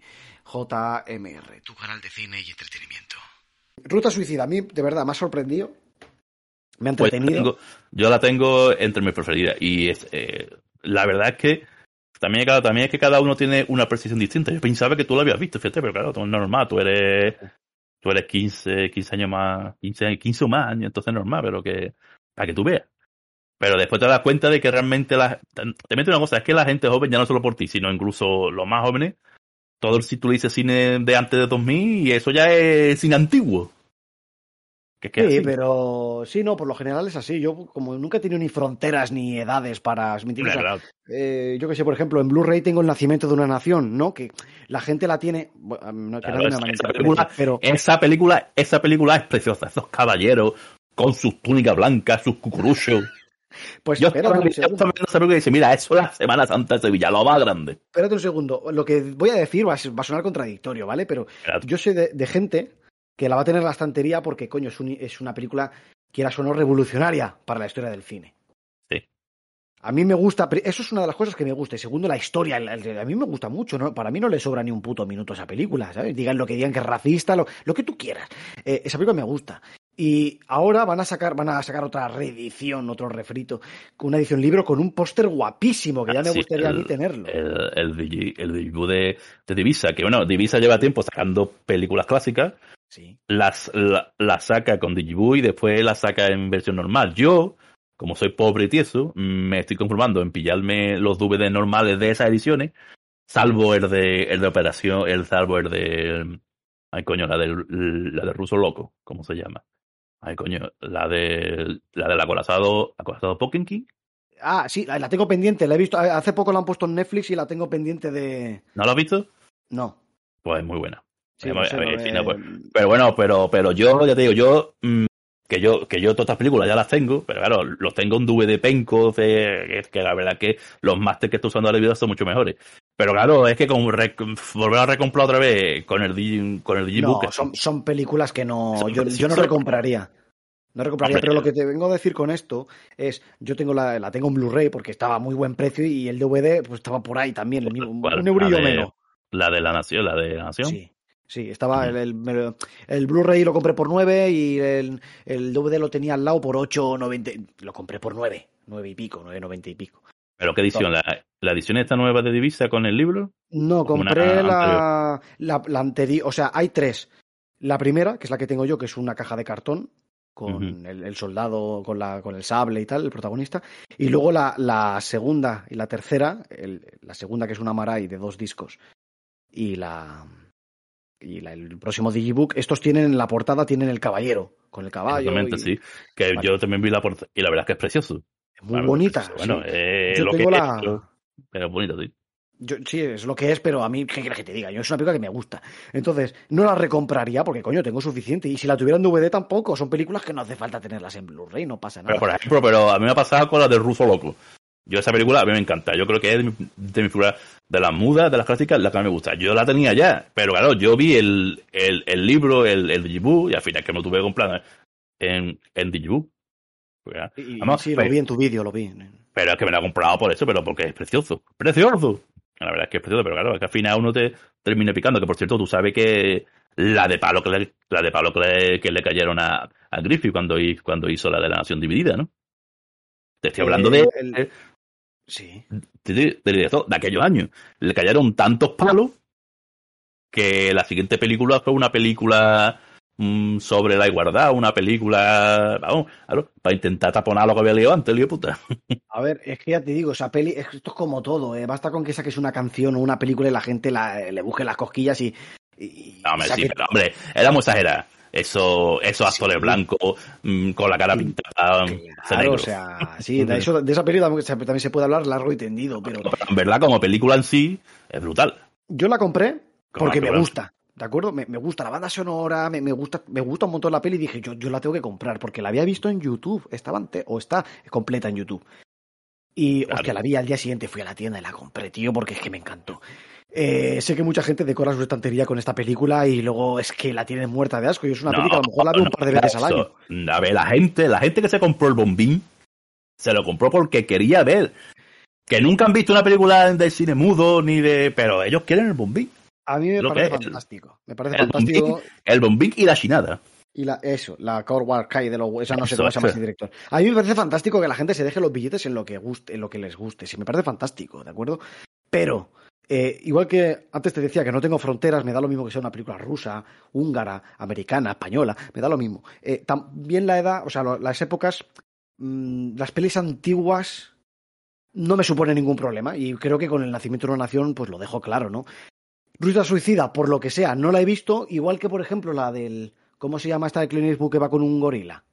Un Ah. Hay dos, duro de pelar y, y la segunda parte, que La conozco, pero no la he visto, ¿me entiendes? Pues aquí me ha pasado lo mismo. Sabía Pues- del póster, pero nunca había pues visto. tú sabes que la primera sobre todo fue un bombazo la taquilla pero brutal. La ¿Así? película, la película, la película es muy mala, pero te ríes, yo la tengo por ahí, eh, pero te ríes. Pero bueno, pues esta película fue un bombazo, pero bombazo de bombazo de la taquilla, para que tú veas. Claro, también queda Clint Eastwood venir arriba. Otro ejemplo de, de, de Clint Eastwood, eh, Los Puentes de Madison. Yo tardé, tardé, entre comillas. Yo la vi mm, hace no mucho, hace, hace unos años, pero eh, en mi círculo la gente la había visto y yo no. no a ver si me explico, ¿no? Quiero normal decir. que cada estas películas, si no te atrae a la comedia, Claro, pero o- vengo a decirte o- que, o que- romántica, sí. que es un título que por lo que sea todo el mundo lo ha conocido, pero yo, por lo que sea, a temprana edad vi eh, lo que el viento se llevó, salvando las, ¿vale? no tiene nada que ver, pero quiero decirte que a mí el que sea cine, en mi caso, el que sea cine antiguo, no me supone ningún problema, incluso muchas veces me, me parece más atractivo y más Eh, entretenido que muchas películas de hoy en día, porque hoy en día, tío, no sé qué pasa, pero... No, hombre, yo creo que hay que estar un poquito abierto. Sí, totalmente, totalmente. Y yo creo que por, por lo menos lo que yo veo y lo que yo leo, yo creo que hay, hay mucha gente que va nada más que al cine, hay que disfrutarlo, ya está. Y si no te gusta una película, pues, pues, pues a, otra. mí no, a mí no me tiene... Es como, por ejemplo, Esto también lo dijo, lo, lo escucharéis en el próximo podcast que estoy yo solo hablando de la película Asesino Implacable. Yo lo digo y lo digo también aquí. Yo no he visto Alien. ¿Tú no has visto a alguien? Yo no Venga, he visto. Alien. Venga, señores, hasta luego. Son- me levanto y me voy. Son películas que uno va dejando, va dejando ¿No visto tío. ninguna de las siete? Mm, No, he visto partes del octavo pasajero, pero no, no, no ¿Y te sé ni has visto- situar. ¿Tampoco has visto a alguien ver su Predator? eh, Dios mío. No. Dios mío de mi vida. ¿Y Predator No. tampoco lo has visto? Predator, eh, la del Schwarzenegger, sí. Pero las otras no. No. Aquí, Dios mío de mi vida. Aquí tengo Claro, yo mucho entonces- trabajo, ¿eh? Aquí tengo Claro. yo una buena. Es lo que decimos. Te puede gustar mucho el cine, pero coño, hay, hay tanto cine, no, uno- yo no soy accesible a todo. Tú a mí me pones una película en la que sacan dragones y maricón. A mí me ha jodido la, la tarde porque no me acerco yo a ese cine. No me lo siento, pero no me atrae. Entonces, a lo mejor, yo qué sé, me lo invento. Mm, no sé. Sí, no, sí, sí, bueno, cada. No, me- también es verdad, tú dices que hay tanto cine que uno no puede terminar nunca de verlo todo. Claro, no, no acabas abarcándolo todo, yo que sé. A mí, sinceramente, me atrae más una película húngara como el director Belatar, que tenéis un vídeo ahí en mi canal de YouTube. Eh, trae, me atrae más el director húngaro Belatar, que no lo. Ah, Ese cine, mira ese cine, después de comer, tú te lo pones, después de comer en el sofalito. Y te queda roque, roqueo. A mí me gustan mucho sus películas, no todas, pero de las que, de las, vamos, desde el, bueno, eh, tengo el vídeo que lo hablo bastante bien, entonces hay una etapa de su cine, su etapa final, digamos, desde finales de los 80 hasta, hasta el 2011, que es su última película. Eh, es un director que me encanta, me lo enseñó mi- un amigo mío, me dijo, tienes que ver esto, y Pero dije, eso, "¿Esto es, eso es gafapasta, gafapasta. Eso es. Y. Ni caso le hagáis a este hombre, te lo digo, o sea, Epa, Pues yo no, he visto, yo no he visto ni una, a ver, a ver, a ver si me veo alguna. No, yo lo que te digo, pues por lo mismo, igual que yo no me he acercado a Alien, pues me he acercado a este señor húngaro que tiene sus películas que son un puto coñazo, pero me Pero, encantan. pero escucha una cosa, pues es raro que no, que no hayas visto a alguien. Eh, Sí, lo sé, no- es raro, es como, es como tiburón. Cuando yo era chico, todo el mundo había visto tiburón, pero hasta que yo no cumplí cierta edad y, y me acordé de tiburón, yo no la había visto. Tampoco me supuso. ¿Tú eres de este planeta o A veces ¿En pienso que nave? no, pero. en, eh, qué, nave- en qué nave has venido? No, pero vengo a decir que a veces por, hay que romper también un poco el estereotipo de. Hombre, que cada, cada uno, a ver, una cosa es la broma que se haga, pero cada Claro, uno claro. ve lo que quiere, lo que puede, lo que le deja, ¿verdad? Tampoco, tampoco hay más. O lo que le Coño, gusta. sin ir más lejos, mientras la gente a lo mejor eh, estaba en el cine viendo la última de Marvel, yo estaba en mi casa viendo tu DVD penco que me regalaste de Salto al Vacío. Me Qué gran la- película. ¿Vale? Qué Y pues, película. ¿qué quieres que te diga? Yo estoy mejor en la mierda que. Ah, perdón, aplauso al vacío con Nayan y Ri. Esto es muy grande. Esto es muy grande. Entonces es eso, a veces por las películas esto va así. Eh, Pues sí. pues por lo que sea, yo, no, yo por lo que he dicho 200 veces, que yo no me había acercado a esta peli, pues por lo que sea. Hoy ya la he visto, y nunca es tarde, y, y la he gozado pues como un crío. Ah, está- la verdad está muy chula. Que por cierto, esta película, esta película la hizo Eastwood, como ya te he dicho antes, la hizo después de, de- de la tercera, que fue otro éxito de, de Harry Sucio. Impacto estaba, exactamente, que estaba ya los, bueno, y, y creo que también ese año hizo también, el, el año anterior hizo también un, hizo también, claro, hizo también la, el western de, del fuera de la ley con, con Sandra Lockett.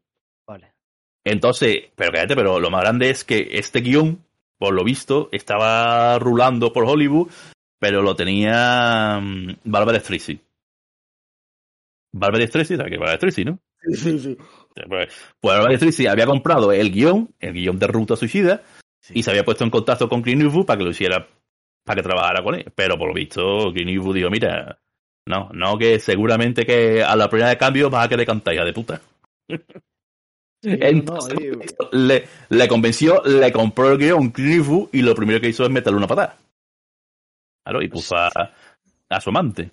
No, sí, sí, no, no, no, bien pensado, llegó a las manos adecuadas entonces. no, hombre, es que es una cosa, es que vamos, es que con la Barbara Streisand, Ujú. eso hubiera sido... Hombre, también tengo una cosa, es que el personaje de, el personaje de, de Gus, de, de ella, la verdad es que es una joya. Porque tiene unas frases que son brutales. Sí, decía réplica antes. que le la réplica que le da a, a todo el mundo son brutales. En Sí, verdad, sí, tiene un pico de oro la cabrona, es- se, defiende muy bien. entonces- Entonces, claro, pues la- bueno, cuando le dice, cuando, cuando se mete con ella, le dice, déjame ya. Le dice, perdona, nada más que me estaba defendiendo. Si, si no aguantas los 12 rounds, no te subas a- al ring. Vaya, es que es brutal. Entonces, claro, ¿qué pasa? Que la hora de vio ese personaje y dijo, pues esto yo lo quiero hacer. Pero claro, esto hubiera Aquí- sido otra cosa. Aquí te voy a preguntar, porque me ha llamado la atención y me estoy eh, reservando, me ha llamado la atención lo que no has querido contar, lo que has querido dejar para el final sobre esta actriz. Ah, bueno, bueno, bueno, bueno. Ah, bueno, Sandra, Sandra Locker, que eh, se rumoreaba que eran, que eran amantes, porque después de hacer El Infierno del Cobarde, empalmó seis películas, todas con Clint. Y bueno, en bueno los dos estaban casados. En verdad, estaba, los dos estaban casados mm, con personas diferentes. Clint con su, con su novia de toda la vida, entre comillas. Porque Clint Eastwood siempre ha sido muy picha loca. ¿Sabes? Clint al final tuvo ocho hijos, ocho hijos de seis madres diferentes. El hijo de puta. Qué vicio, por Dios. Qué vicio eso, claro. No, claro, le sobra dinero, pues, Vaya. pues bueno, ya está. Eh, pero, pero, pero, pero, y ella, ella por lo visto estaba casada con un novio también de antiguo de toda la vida, pero por lo visto era un, un matrimonio por conveniencia, porque al final su marido un día declaró que en verdad era gay. Ah, Con lo cual, en verdad, eh, ella se casó con él pues para quedar bien en, en Hollywood, supongo, por él, pa- para ayudarlo. Entonces, pues, estuvieron mucho tiempo juntos, y claro, pues, er- eran amantes, y aparte, y aparte ella, pues, eh, su carrera, que empezó con un par de películas pequeñas, pero fue siempre junto con, con Clint Eastwood. Pero en mil, ay, ¿qué año era? Ah, creo que era a principios de, los de los 80 o así, eh, ella dirigió una película. El Rabok, el chico rata. Vale. Que esa película, mm, cuando tengas tu gana, y, y los oyentes cuando tengan también ganas, que busquen el trailer de la película, ¿verdad? Bueno, la película fue un fracaso, no sé por qué. Porque una película se llama Chico Rata, tiene que ser una obra maestra. Vaya. Pero entonces ellos dos ya vivían eh, ellos dos ya vivían juntos y a partir de esa película ya eh, cuando estaba terminando de dar esa película el Clint la mandó al carajo y entonces ella en sus memorias dijo que, que mientras ella se comportaba como si fuera una mm, sumisa y y ella y él era el director y ella actuaba pues tú perfecto pero que en el momento en que ella quiso dirigir la película que ya él se peleó con ella ¿sabes? bueno peleó no eh, lo no le puso, mientras ella estaba afuera, le puso la ropa afuera, ella le, ella le denunció, diez minutos antes de empezar el juicio, eh, retiró la denuncia, porque por lo menos eh, ella dijo, me han dado tanto dinero como para no tener que currar más. Y encima un contrato con la Warner, ¿sabes? Ujú. Pero bueno, eh, bueno, esa es otra. Después ella, a los tres años, denunció a la Warner. Porque por lo visto el contrato era que ella proponía películas para ella dirigir y la Warner decía que sí o que no. Por esto, al cabo de los tres años, había propuesto 30 películas y, y la Warner a, todo, a todas le había dicho que no. ¿Sabes? Que en verdad no era un contra, en verdad era un, un callaboca. En verdad fue, fue aquello. Y la verdad es que ella después pues, ya dejó, ya por lo visto, dejó de actuar, dejó de dirigir. Y la verdad es que ya no hizo más nada. Bueno, ella, curioso, no tiene ni puta idea de todo. Bueno, esto. ella acabó fatal. Ella, bueno, ella después sus memorias, al Clint le decía de todo y más. Y no, y nada bueno. Pero claro, hombre, ya realmente uno ya no sabe hasta qué parte qué parte es verdad y qué parte es mentira. No, claro, claro. Entonces, pues, a mí realmente tampoco me gusta meterme. Por eso digo esto de sálvame, sálvame. Pero sí, que... sí, no, eh, hoy en Vallado Producción, Jorge Javier presenta. ¡Presenta! ¡Ah, denúnciame! Tiene... No, que... no, no, sabía, qué curioso, tío. Oye, algo más, hombre, pero algo hubo. Bueno, y después él era un picha loca, está, está claro. Bueno, y después ella. Es que bueno, que esto ya es muy fuerte. Ella, por lo visto, ella después también contó que él lo obligó a tener dos abortos, estuvieron juntos cerca de, de 15 años, ¿vale? Y después de los dos abortos que lo obligó a tener, lo obligó a. ¿Cómo se llama esa operación que te ligan las trompas para. Eh, el sí, ligamento sí, de trompa. el, mm, El ligamento de trompa. Bueno, eso para, Sí. para, que para que ella no se quedara embarazada. Pues cuando se separó, se enteró de que durante. Cuando estaban juntos, Clint Eastwood tenía dos amantes y había tenido dos hijos con cada uno de ellas. Esta gente, ¿qué, qué te esperas? Que, no sé, no lo sé.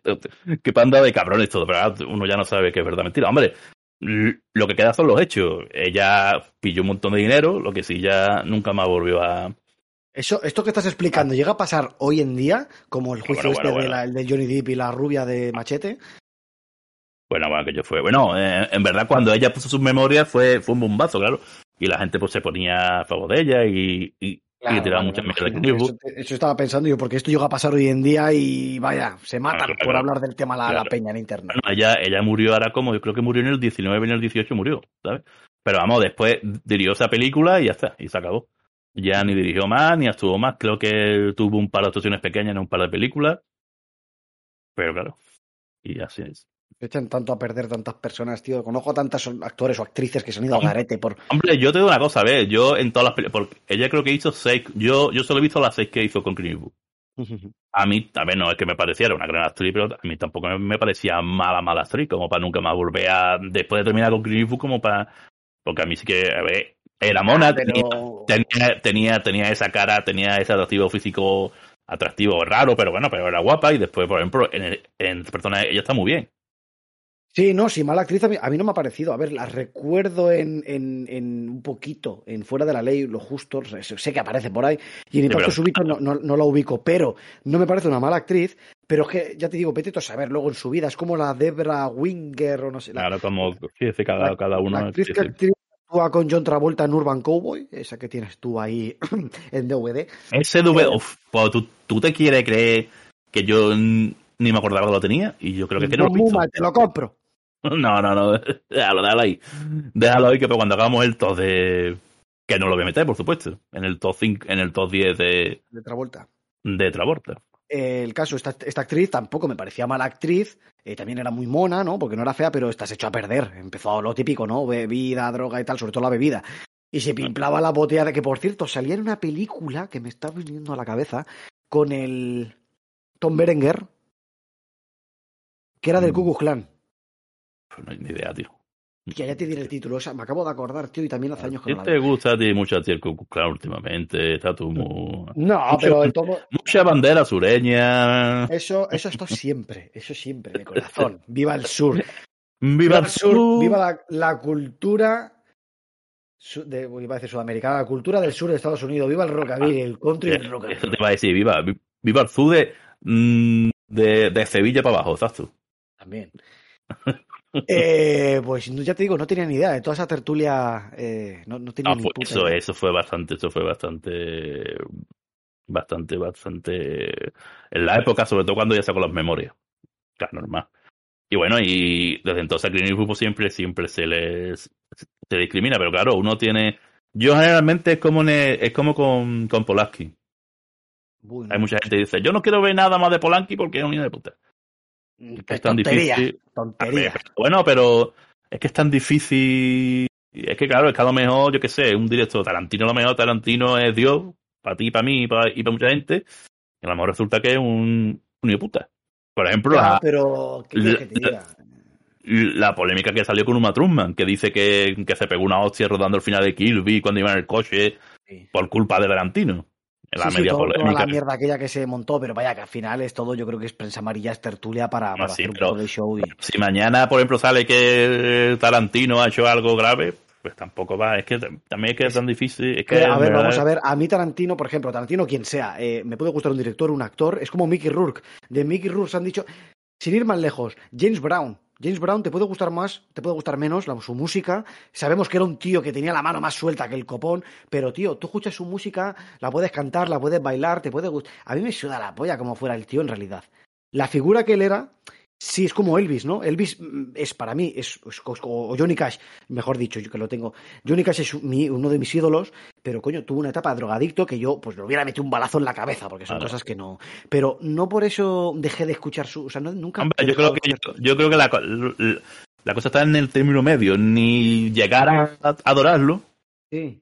pero Es que, tampoco, a- pero tampoco de dejar de películas ni, ni dejar Claro, de escuchar la Yo música. lo de Polanski es espantoso, ¿me entiendes? Es algo, ese tío, pues, pues, pues mira, cada uno se ve, a veces hay personajes sí que se merecen el mal. Pero, coño, si es el- el- si me apetece ver el pianista, me suda la polla el nazi que la haya hecho, ¿me entiendes? Que la voy a ver, la voy a ver porque me apetece. Claro, pero es que, de- pero claro, pero en verdad eso, pero entonces pues la gente dice, Green Info, Green Info", que al final, ¿qué va a hacer? Es que si te pones así, el que esté libre es como- Como el Kevin Spacey. ¿Tú no disfrutas viendo a Kevin Spacey en la pantalla? ah, no. bueno, pues está la mierda esta moderna de cancelado, cancelado. Claro, tonterías. O sea, yo por muy Kevin Spacey que fuera, cuando me pongas Seven, veré Seven. Cuando me pongas LA Confidential, la veré. Y me lo pasaré de puta madre. O sea, ya no hay más. Vallado Producción Podcast. Tu canal de tertulia cinefila.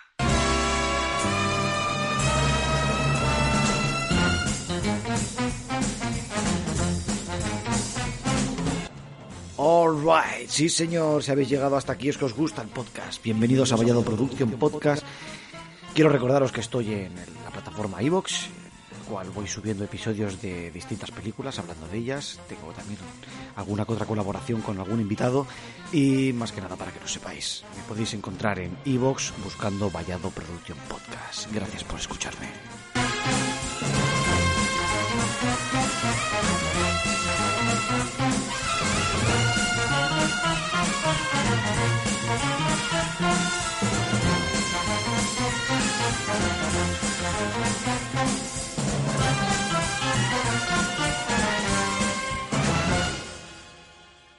Bueno, pero por lo menos conseguí yo que te mm, has descubierto la película y te ha gustado, ¿no? Yo te lo agradezco porque, eh, a Muy ver, bien. ya van tres. La primera fue Pascual Duarte, la segunda fue Garringo y la tercera es esta. Muy bien. La siguiente se va a llamar Alien.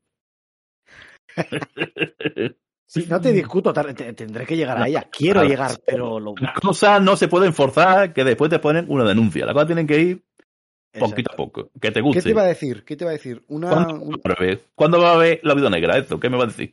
Eso ya es más difícil, pero... Eso es para otra vida. Dime, Eh, dime, tío. Anda. Se me, ha, se me ha ocurrido una cosa. Eh, hace un rato, cuando has pronunciado la película Rat Boy... Rap boy, rap boy. Do? No, eso no, eso no es. He visto, mira, he visto, porque yo esa película, esa película no la he visto. El, ¿cuándo fue? El otro día, cuando, cuando sabíamos que íbamos a esto, digo, voy a ver si veo el tráiler, nada más que está el tráiler de la película. Porque es que no tienen ni valor de ponerlo entero en YouTube. Dios mío, de vida. Eso, eso te iba a preguntar. Eh, hoy en día hay personas que han optado por dejar de ver trailers porque eh, las películas de alguna extraña manera nos ponen los trailers con demasiada información y Ah, hemos sí, visto no. tantas pelis que uno ya, ya la deduce, dices, bueno, casi que me podía haber ahorrado el trailer. Mi pregunta es, conociendo los trailers de las películas setenteras, como por ejemplo eh, eh, Ruta Suicida, tú sabes que antiguamente los trailers eran de dos, tres, cuatro minutos, ¿no? ¿Crees que entonces destripaba más la trama? O sea, ¿había más spoiler en aquellos trailers No, de entonces no. o en los de ahora? en los de ahora. Lo que pasa es que antes, antes te, antes, antes te insinuaban la película. Te, a, a lo mejor te ponían eh, un poquito de la, de la escena buena, pero no entera. Pero ¿qué pasa? Que esa política ha cambiado y desde hace unos años para acá lo que hace es que han pensado, le vamos a destripar la película entera para intentar engancharte. Pero claro, eso lo que hace es que te. Es más, yo, él lo dice, yo generalmente lo que suelo ver es. Tú sabes que muchas veces echan un primer trailer de un minuto que no cuentan nada y después ya empiezan a echar los trailers que lo cuentan todo. Pues yo normalmente, para empezar, no me le, mm, intento nada más que verme el primer trailer o ni eso. Y la sinopsis tres cuartos de lo mismo.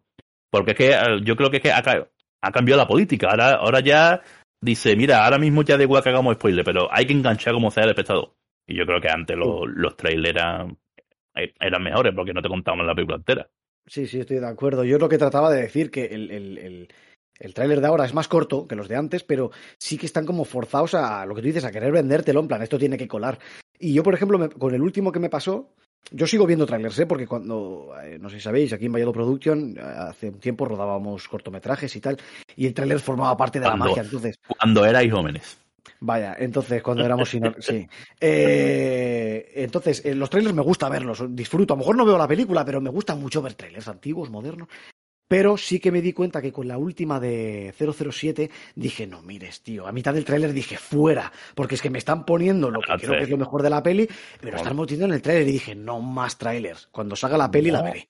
Claro, es que eso, es que, es que, pero, pero por eso te digo, porque claro, es que la, el marketing, bueno, el marketing lo hacen empresas dedicadas al marketing. Y yo creo que han cambiado con los años, las técnicas de eso de, de marketing han cambiado. Y ahora lo que tú dices, lo que hacen es que, claro, ellos tienen que, ellos tienen que enganchar a la gente para que vea la película. Sí. Antes insinuaban, enseñaban un poquito y ahora, pues, por lo que sea, han decidido que a lo mejor es, toma, ahí tenés, esto es lo que hay. Así, ahora lo tengo, esto es lo que hay, kilo y medio. Pero claro, al final lo que lo que lo que hace que te jode, porque hay, mm, a ver, hay gente que no le importa los spoilers. Hay gente dice, a mí los da igual, hay pero. Que no, hay gente ah, que no le importa. Yo, ah, yo, no tengo aquello que me digas que la película acaba con los títulos de crédito, no lo considero un spoiler, ¿no? Exagerando el, la, pues yo la sí. broma. Pero tú, ya lo sé ya. Pero. eh, por suerte, creo que. No lo sé por qué, pero. Eh, tengo como el síndrome de videoclub. Tú eres más mayor que yo, lo sabrás mejor que yo. Eh, muchas películas me entran por. Eh, de nada, me entran por el póster. ¿Por dónde te entran? Ah, por el póster. Tú ves el cartel, ¿no? cuando íbamos al videoclub, tú coges el cartel y es que ni te lo leías. A lo mejor veías una foto mal puesta y dices, hostia, la quiero ver. Me sigue pasando eso hoy en día. Yo me acuerdo de la película El Faro, de, con el William Dafoe eh, y. Todavía el... no he visto, tengo miedo. Pues, oye. No, no, no, es que. No. Y no por William Dafoe sino es por él, soy Batman. No me, gusta, no, me gusta, no me gusta, no me gusta, no me gusta. A mí sí. Mira, a mí no me gusta nada. Es más, en Tene la gente decía, en Tene se saca la polla. ¿Se puede decir polla aquí en tu, en tu podcast? Sí, se y puede. Decía, se saca, se, se, la saca. Y yo vi Tene, y bueno, no. aparte de la película, yo tampoco lo vi. Es más, siempre tiene la misma cara de pena. Por cierto, un inciso, en Tenet, eh, eh, tal y como va vestido, el, el aspecto físico de, de ¿cómo se llama? El joder, el que el Pattinson, el aspecto físico el es como el de Nolan, es como la película de David Lynch que el, el, el protagonista es, va igual vestido, igual peinado que David Lynch en terciopelo. Yo lo veo, sí, yo lo veo desganado, es un despeinado sí, de ganado. Lo, lo, lo, mm, vale, pues sí, porque va con el flequillo ese y tal, pero quiero decir que si tú ves a Christopher Nolan cómo se viste, cómo se peina y cómo eh, yo, yo a, ver, a lo mejor es cosa mía, pero yo me di cuenta, igual que en Terciopelo Azul de David Lynch, que prácticamente es un calco de de Nolan. Vengo a decirte, con Pattinson, yo le tiro un poco de tirria, no, la novedad, por lo de, por lo de Crepúsculo. Yo había visto Crepúsculo, pero sabía que era el típico niño para las quinceañeras. ¿Qué pasa? Yo me leí, vi que, vi el tráiler, por, por, partes, vi el tráiler de la película de David Cronenberg, Cosmópolis, que recibió palos por todos lados, y lo entiendo. Me gusta esa peli, pero lo entiendo. Entonces, antes de que se estrenara la peli, ese verano me compré el libro y lo leí la novela que está pasada. La, de la película. Sí, entonces yo fui al cine cuando esto era en verano, yo volvía de vacaciones y cuando, te hablo del año 2012, yo sí. iba eh, derecho al cine a verla. Eh, yo es que no la he visto, ahí sale el, el Pattison. Esa protagonista, sí, Cosmópolis. Vale, vale. Entonces, eh, la, la, película, que, que, que, como digo, entiendo que recibiera palos, pero aún así a mí me gusta, eh, yo fui derecho, fui derecho al cine a verla, pero era el último día, putas casualidades, era el último día que había en cartelera Salvajes, de Oliver Stone. Ah, amigo. Claro, y a mí Oliver Stone me puede. Entonces, me, me deca... Cronenberg me gusta, pero me gusta más, obviamente me gusta muchísimo más Stone. Entonces fui a ver eh, Salvajes, que me enamoré de esa peli también, me, me gustó muchísimo. Pues a mí Salvaje, cuando... nada. No, jodas. Oliver Stone, lo más grande, bueno, lo más grande, bueno, está bien. Salvaje yo creo que es la que menos me gusta de él. A mí me gustó mucho, tío. No Mucho, sé, porque todas esas tramas de mexicanos, los narcos, todas estas historias me gustan un montón.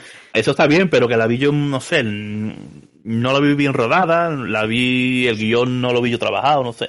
De Giro al Infierno, de Giro al Infierno se decía que era la hermana de Asesinos Natos. ¿Por qué? Por el montaje. Estas cosas se dicen por el montaje, porque Asesinos Natos fue muy frenética, eh, el montaje de Giro al Infierno no es menos, y esta sería como la prima hermana, porque el montaje también te hace recordar mucho a esas dos. No, no, no, no tiene nada que ver.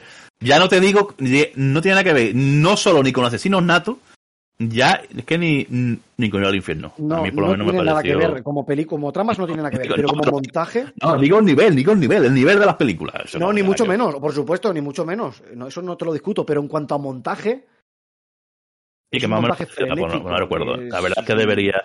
Yo recuerdo que la vi y me decepcionó mucho. Creo, creo que le Ah. puse un 5, un 4, un 5, un 5, A creo, mí un me 5, un gusta 5 y medio. Yo, yo le pondría un 7, tampoco te creas que, pero que me gustó mucho. Digo, me enamoró, pero porque me, me gustó muchísimo. El caso. Sí, pero hasta Cronenberg. eh, Le sí, pusiste los cuernos a Cronenberg. ¿Cómo? Le pusiste los cuernos a Cronenberg y no viste la de Cosmopolitan. Ea, pero luego la vi. Cuando salió ya la, la pillé y la vi. Y la peli me Ah. gustó porque es un calco del libro, está muy bien hecha. Es decir, que te hiciste un mega spoiler, que es leerse el libro.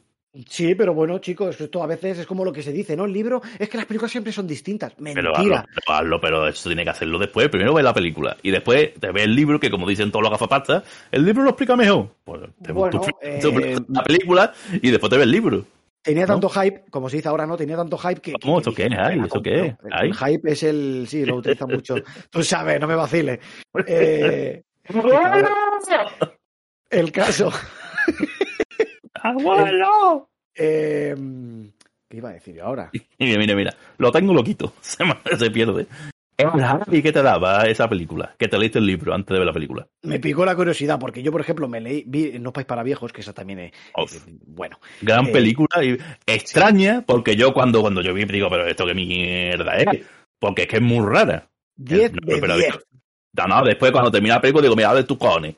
Pero la película es muy rara. Y, el- y me- yo tenía obsesión por la peli, es más, eh, lo voy a contar como anécdota. En 2009 rodamos una película llamada Prigo Blood Money, que era una, una adaptación nuestra a, la, a No es para viejos, ¿de acuerdo? Pero eh, aquel ordenador reventó cuando acabé de editar la película y no teníamos copia guardada, porque es que fue guardar la peli y explotó el PC, literal. O sea, Tan, ma- sí. tan ma- tan mala era la hija de puta que explotó el PC. Eh, coño. Y, y, y, y fue una puta pérdida que tuvimos porque Y no, y no tenía ni siquiera ni, ni los másteres antes del montaje sí, ni nada. es que ahí está la cosa. Fue una, una- ¿Cómo se llama esto? Cuando pasan cosas, una serie de catástrofes desdichas. Eh, Tengo ¿dónde- todavía las cintas, porque eran cintas mini DV, pero las cámaras se me han jodido. Y a día de hoy no Oh. encuentro ningún adaptador para poner la cinta, rollo UHS, no encuentro ningún adaptador para pasarlo a- al PC. Dios mío de mi vida. Los, Claro. problemas, los problemas del primer mundo. Vaya. Entonces, eh, me centro con Mópolis. Cuando me llega la peli, la veo, me gusta y mi imagen sobre Robert Pattinson cambié y dije, este tío, aunque ni de coña su mejor actuación, yo este tío va a dar de que hablar. A mí me da lo mismo que sea el nuevo Batman, la verdad es que no, le, no me pega, pero cuando ves películas como El Faro, que también No, para mí es, bueno, es un ocho y medio de 10, ¿vale? Oh, por Dios. Regalado, está regalado. Hombre, a ver, yo el no lo he visto. Entonces, he leído muy buenas críticas, pero la, pero yo lo que he visto de él no me gusta nada. Después había también una, ay, un- una de Netflix que él salió un poquito haciendo de predicador. Es verdad, el diablo a todas horas o algo así, que Esa- también me La película me gusta, la película está muy chula, pero a él tampoco me gusta, tío. Y la gente decía, no, en esta película se saca otra vez la polla. Y yo No, yo saca la- qué sé. yo nunca, no, a Yo tanto nunca, no- nunca he llegado, pero eh, que, a lo mejor veo el faro y a lo mejor, y a lo mejor veo la y digo, ¡se saca la polla! ¿sabes pero- qué pasa? Que el, el- el, eh, esta que tú dices del predicador gana mucho en versión original, porque él hace el acento sureño muy bien, ¿vale? Yo que esto lo tengo bastante puesto, estoy No, bastante no, pero bueno, pero yo nunca he ido al sur del sur. A mí el acento sureño no me da igual. Yo de Chiclana el acento. me, me- da, me da lo Pues mismo. sí, el caso, quieras o no, yo esas cosas la- las, mido, ¿no? No solo la cara que ponga el actor. No es un actor que me encante, pero coño, no me equivoqué, dije, este tío va a dar que hablar. Y sigo pensando que va a dar que hablar. No, yo te digo una cosa, ¿eh? Para lo bueno, para lo malo, pero después de Batman, va a dar que hablar. Eso sí, ahí sí, ahí va a tocar el tío Como, se- como sea muy buena, pues va a dar que hablar. Y como sea muy mala, pues. Esa sí la veré, ¿eh? Eh, aunque sea, eh, porque a mí si Batman ti siempre me ha gustado. Tú vas a Pero ver. Batman siempre me ha gustado. No me gusta Batman Begins, pero Batman, tío, Ah. prefiero la de Tim Burton, ¿me entiendes? Antes que esa Tim mierda de Burton, Batman Begins. Ver aquí. No te metas con Nolan. Eh, no, yo, déjame, no me digas nada de Nolan. Mm, Es. Tú vas a hablar porque sale Colin Farrell. Eso gana muchísimos puntos, sí, señor. Ah, no, pues, eh, el gran Colin Farrell, que todo el mundo lo odia, está puesto de moda. Ese y Jeffrey Wright, que es el, el que no sé por qué coño lo han puesto, como creo que hace de Gordon. Del, Y de Gordon, un joven Gordon, un comisario Gordon. Claro, del comisario. Eh, vamos a ver, ese, ese tío que hace de Félix en las películas modernas de la etapa moderna de James Bond, ese tío hizo Cadillac Records interpretando a Moody Waters, que se lo llevo yo grabado en el corazón, un art- cantante, también te la recomiendo a ti y a los oyentes, Cadillac Records del año 2008. Me suena, pero no lo he visto, creo. Guapísima. la- Bueno, la peli, a ver, no es para tirar cohetes, pero a mí que me encanta el blues, eh, habla de, blues. la- de esas personas, ¿no? De, de- en ese momento de los años 50, con Adrian Brody y Beyoncé, y estaba de puta madre. Entonces, Y se- entonces, entonces te, te, te encantará la película de Clint Eastwood que hace en la que es un cantante, no, más que de blues, es de country. Ay, ¿Cómo se llamaba? ¿La de Bronco? No, sé qué, bro. No. el, el, el, el no sé qué de medianoche, que va de un cantante alcohólico, un cantante guitarrista de, de country o de jazz o de blues, así, que trabaja con su hijo. ¿Es de Clint Eastwood esa película? Sí. Bueno, es que, no- a ver, que no sé cuál es exactamente la película, pero no me suena. Oye, pues la buscaré, porque sí, sí, a mí. De Aventurero, alguna manera. El aventurero de medianoche. Esa La es una película pequeña que hizo él, que, que dirigió él, que sale con su hijo, bueno, con uno de sus ocho hijos, y va de eso, y va de, bueno, va haciendo el tema este, un tema de que es un can- de que es un guitarrista cantante de country, pero que está también Sí, todo reventado. Conozco el póster, pero no la he visto. Me pondré a ello porque no está de más. Yo es que esas historias así de eh, tema del el folclore americano, el country, Ah, el blues, el, todas estas cosas, pues hay muchas películas que me, que me gustan mucho. Entonces, eh, lo que digo, en esta de Batman sale el actor negro este, el, el, eh, Jeffrey Wright, se llama, si no me equivoco mal. sí. Si no- y pues, pues también es un punto a favor, entonces la veré. Ah, Pues está. Bueno, por cierto, vamos a tener que hacer películas de Clint Eastwood, porque Clint Eastwood tiene lo más grande. Al final se nos amontona lo más grande. Sí, no, ya, eh, sí, yo qué sé, pues, eh, que tiene tantas que podríamos. Tenemos que hacer, tenemos que hacer la película de Clint Eastwood, los Spaghetti Western, porque también quedan unos pocos de Western. Tenemos que hacer la, la de Giro al Infierno. Y ya que, y ya que te pones con Giro al Infierno, pues tenemos que hablar de toda la de Oliver Stone. Sí, no, el día que, por ejemplo, el día que hagamos el de. Esto ya no lo, orga- no lo organizamos, el día que hablemos de Giro al Infierno, pues, tío, igual que ahora tenemos tertulia, pues. No, no, no. Hacemos una, un podcast para cada película. Ay, a lo loco. Ah, bueno, si te hacen. Pues, pues, Ah, mí no hay problema. A mí no me, no me importa el que a grosso modo hablemos un poco de. ¿Tú sabes, por qué me gusta, ¿Tú sabes por qué me gusta hacer esto? De una película a una película. Porque la revisiono. Ya. Entonces, quiero o no, claro, es que está uno comprando y está y al final uno no revisa una película. Entonces, a mí, a mí me gusta mucho. En vez de hablar de, vamos a hablar de Clint Eastwood, me entero, a englobar, pues, no te vas a poner a ver todas las películas de Clint Eastwood. Pues ya hablo de memoria. Pero a mí la verdad es que sí me gusta más ir de una película a una película. Vale, no, si yo por mí ningún problema, lo podemos organizar como sea y poco a poco ir haciendo. Claro, sí, total. ¿Y tú tienes prisa? Yo ninguna y tú. Yo sí, Hasta- lo que es. Hasta, hasta que no cierren el bar, yo de aquí no me muevo. Se nos cierra en el barrio. Pues muy bien. Vale, pues no sé si quieres añadir algo más de. Nada, yo lo que quiero es que a ver si me busco la- el Blu-ray que estoy enfadado, porque la verdad es que yo creo que en Blu-ray se va a ver, se ve bien el DVD, pero yo creo que en Blu-ray sí que, yo creo que sí que le tiene que venir mejor. Y será como las de Harry Sucio, se, se ven muy bien, pero tampoco se ha hecho un salto. Hombre, No, sí, bueno, espérate, bueno. Harry Sucio sí, porque la, te- la- la tengo en DVD y la he tenido en, en Blu-ray y los colores se notaban muchísimo. se nota, se nota la diferencia. A ver, en DVD es Warner, entonces pues se ven bien, pero, pero claro, ya cuando pega el salto se nota, se ve, no, a ver, no es un 4K ni un 15K de esas cosas modernas, pero se nota la diferencia. Entonces aquí, aquí sí que la estaba viendo hoy y estaba diciendo, esto es Blu-ray, Blu-ray, Blu-ray. Esto, esto Mira. lo decimos quejándonos a Warner. Warner, si nos escuchas, Warner, Eh, Warner, Warner. cabrón. Eso de su parte y de la mía, por favor, que alguien redite la huida de Sam Peckinpah, por favor, Uf, por favor, porque eso está más descatalogado, Pero, pero aquí en la China. pero en Blu-ray, ¿no? Por favor, sí, en Blu-ray, claro. Yo tengo el DVD, te lo vendo, 100 euros. Yo lo tengo también. Tú Ahí, tienes vamos. te muerda la cajita, eso, qué, qué guapo está eso. Todo el mundo se mete con, ¿sabes qué te digo? el formato este de cajita negra que se abre, que se hace La clic. pestaña. Eso, con la pestañita negra que se abre y se ve Las de La saga de Harry el Sucio las tengo así, con esa cajita. formato. Bueno, pues la gente ese formato le tira peste, pues a mí me hace Ah, mucha gracia, guapo, coño. tío, con los índices de capítulos y. Y con una fotito que es un formato. Yo, yo, Sí. la verdad que la gente se queja por todo el DVD de JFK, del montaje del director de Oliver Stone. en ese formato, ¿no? En ese formato la tenía en DVD, ahora la tengo en Blu-ray. Claro que tú eres muy moderno. Vaya. Vale, Pero pues. Perfecto. Nada, yo ya no tengo más nada que decir. Corae. Al final, ¿cuánto hemos echado? Más de una hora, ¿no?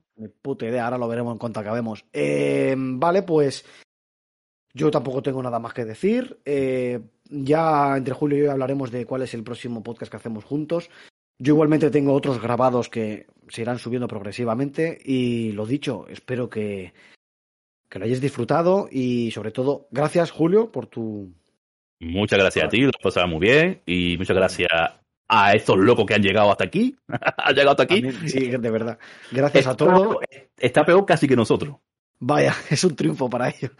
Eh, de verdad, gracias a todos, a ti Julio por participar. bueno, y que busquen la película. Si no la has visto, busca la película y verla, porque el cine de los 70 mola mucho. Merece la pena, sí señor. Y, y ya me callo. No, di lo que quieras, total, tenemos todo el tiempo del mundo y esto gratis. Ya me callo o no. ¿o no? Vale, pues nos vamos a despedir aquí. De nuevo, gracias Julio. Eh, te escucho la próxima. Chao.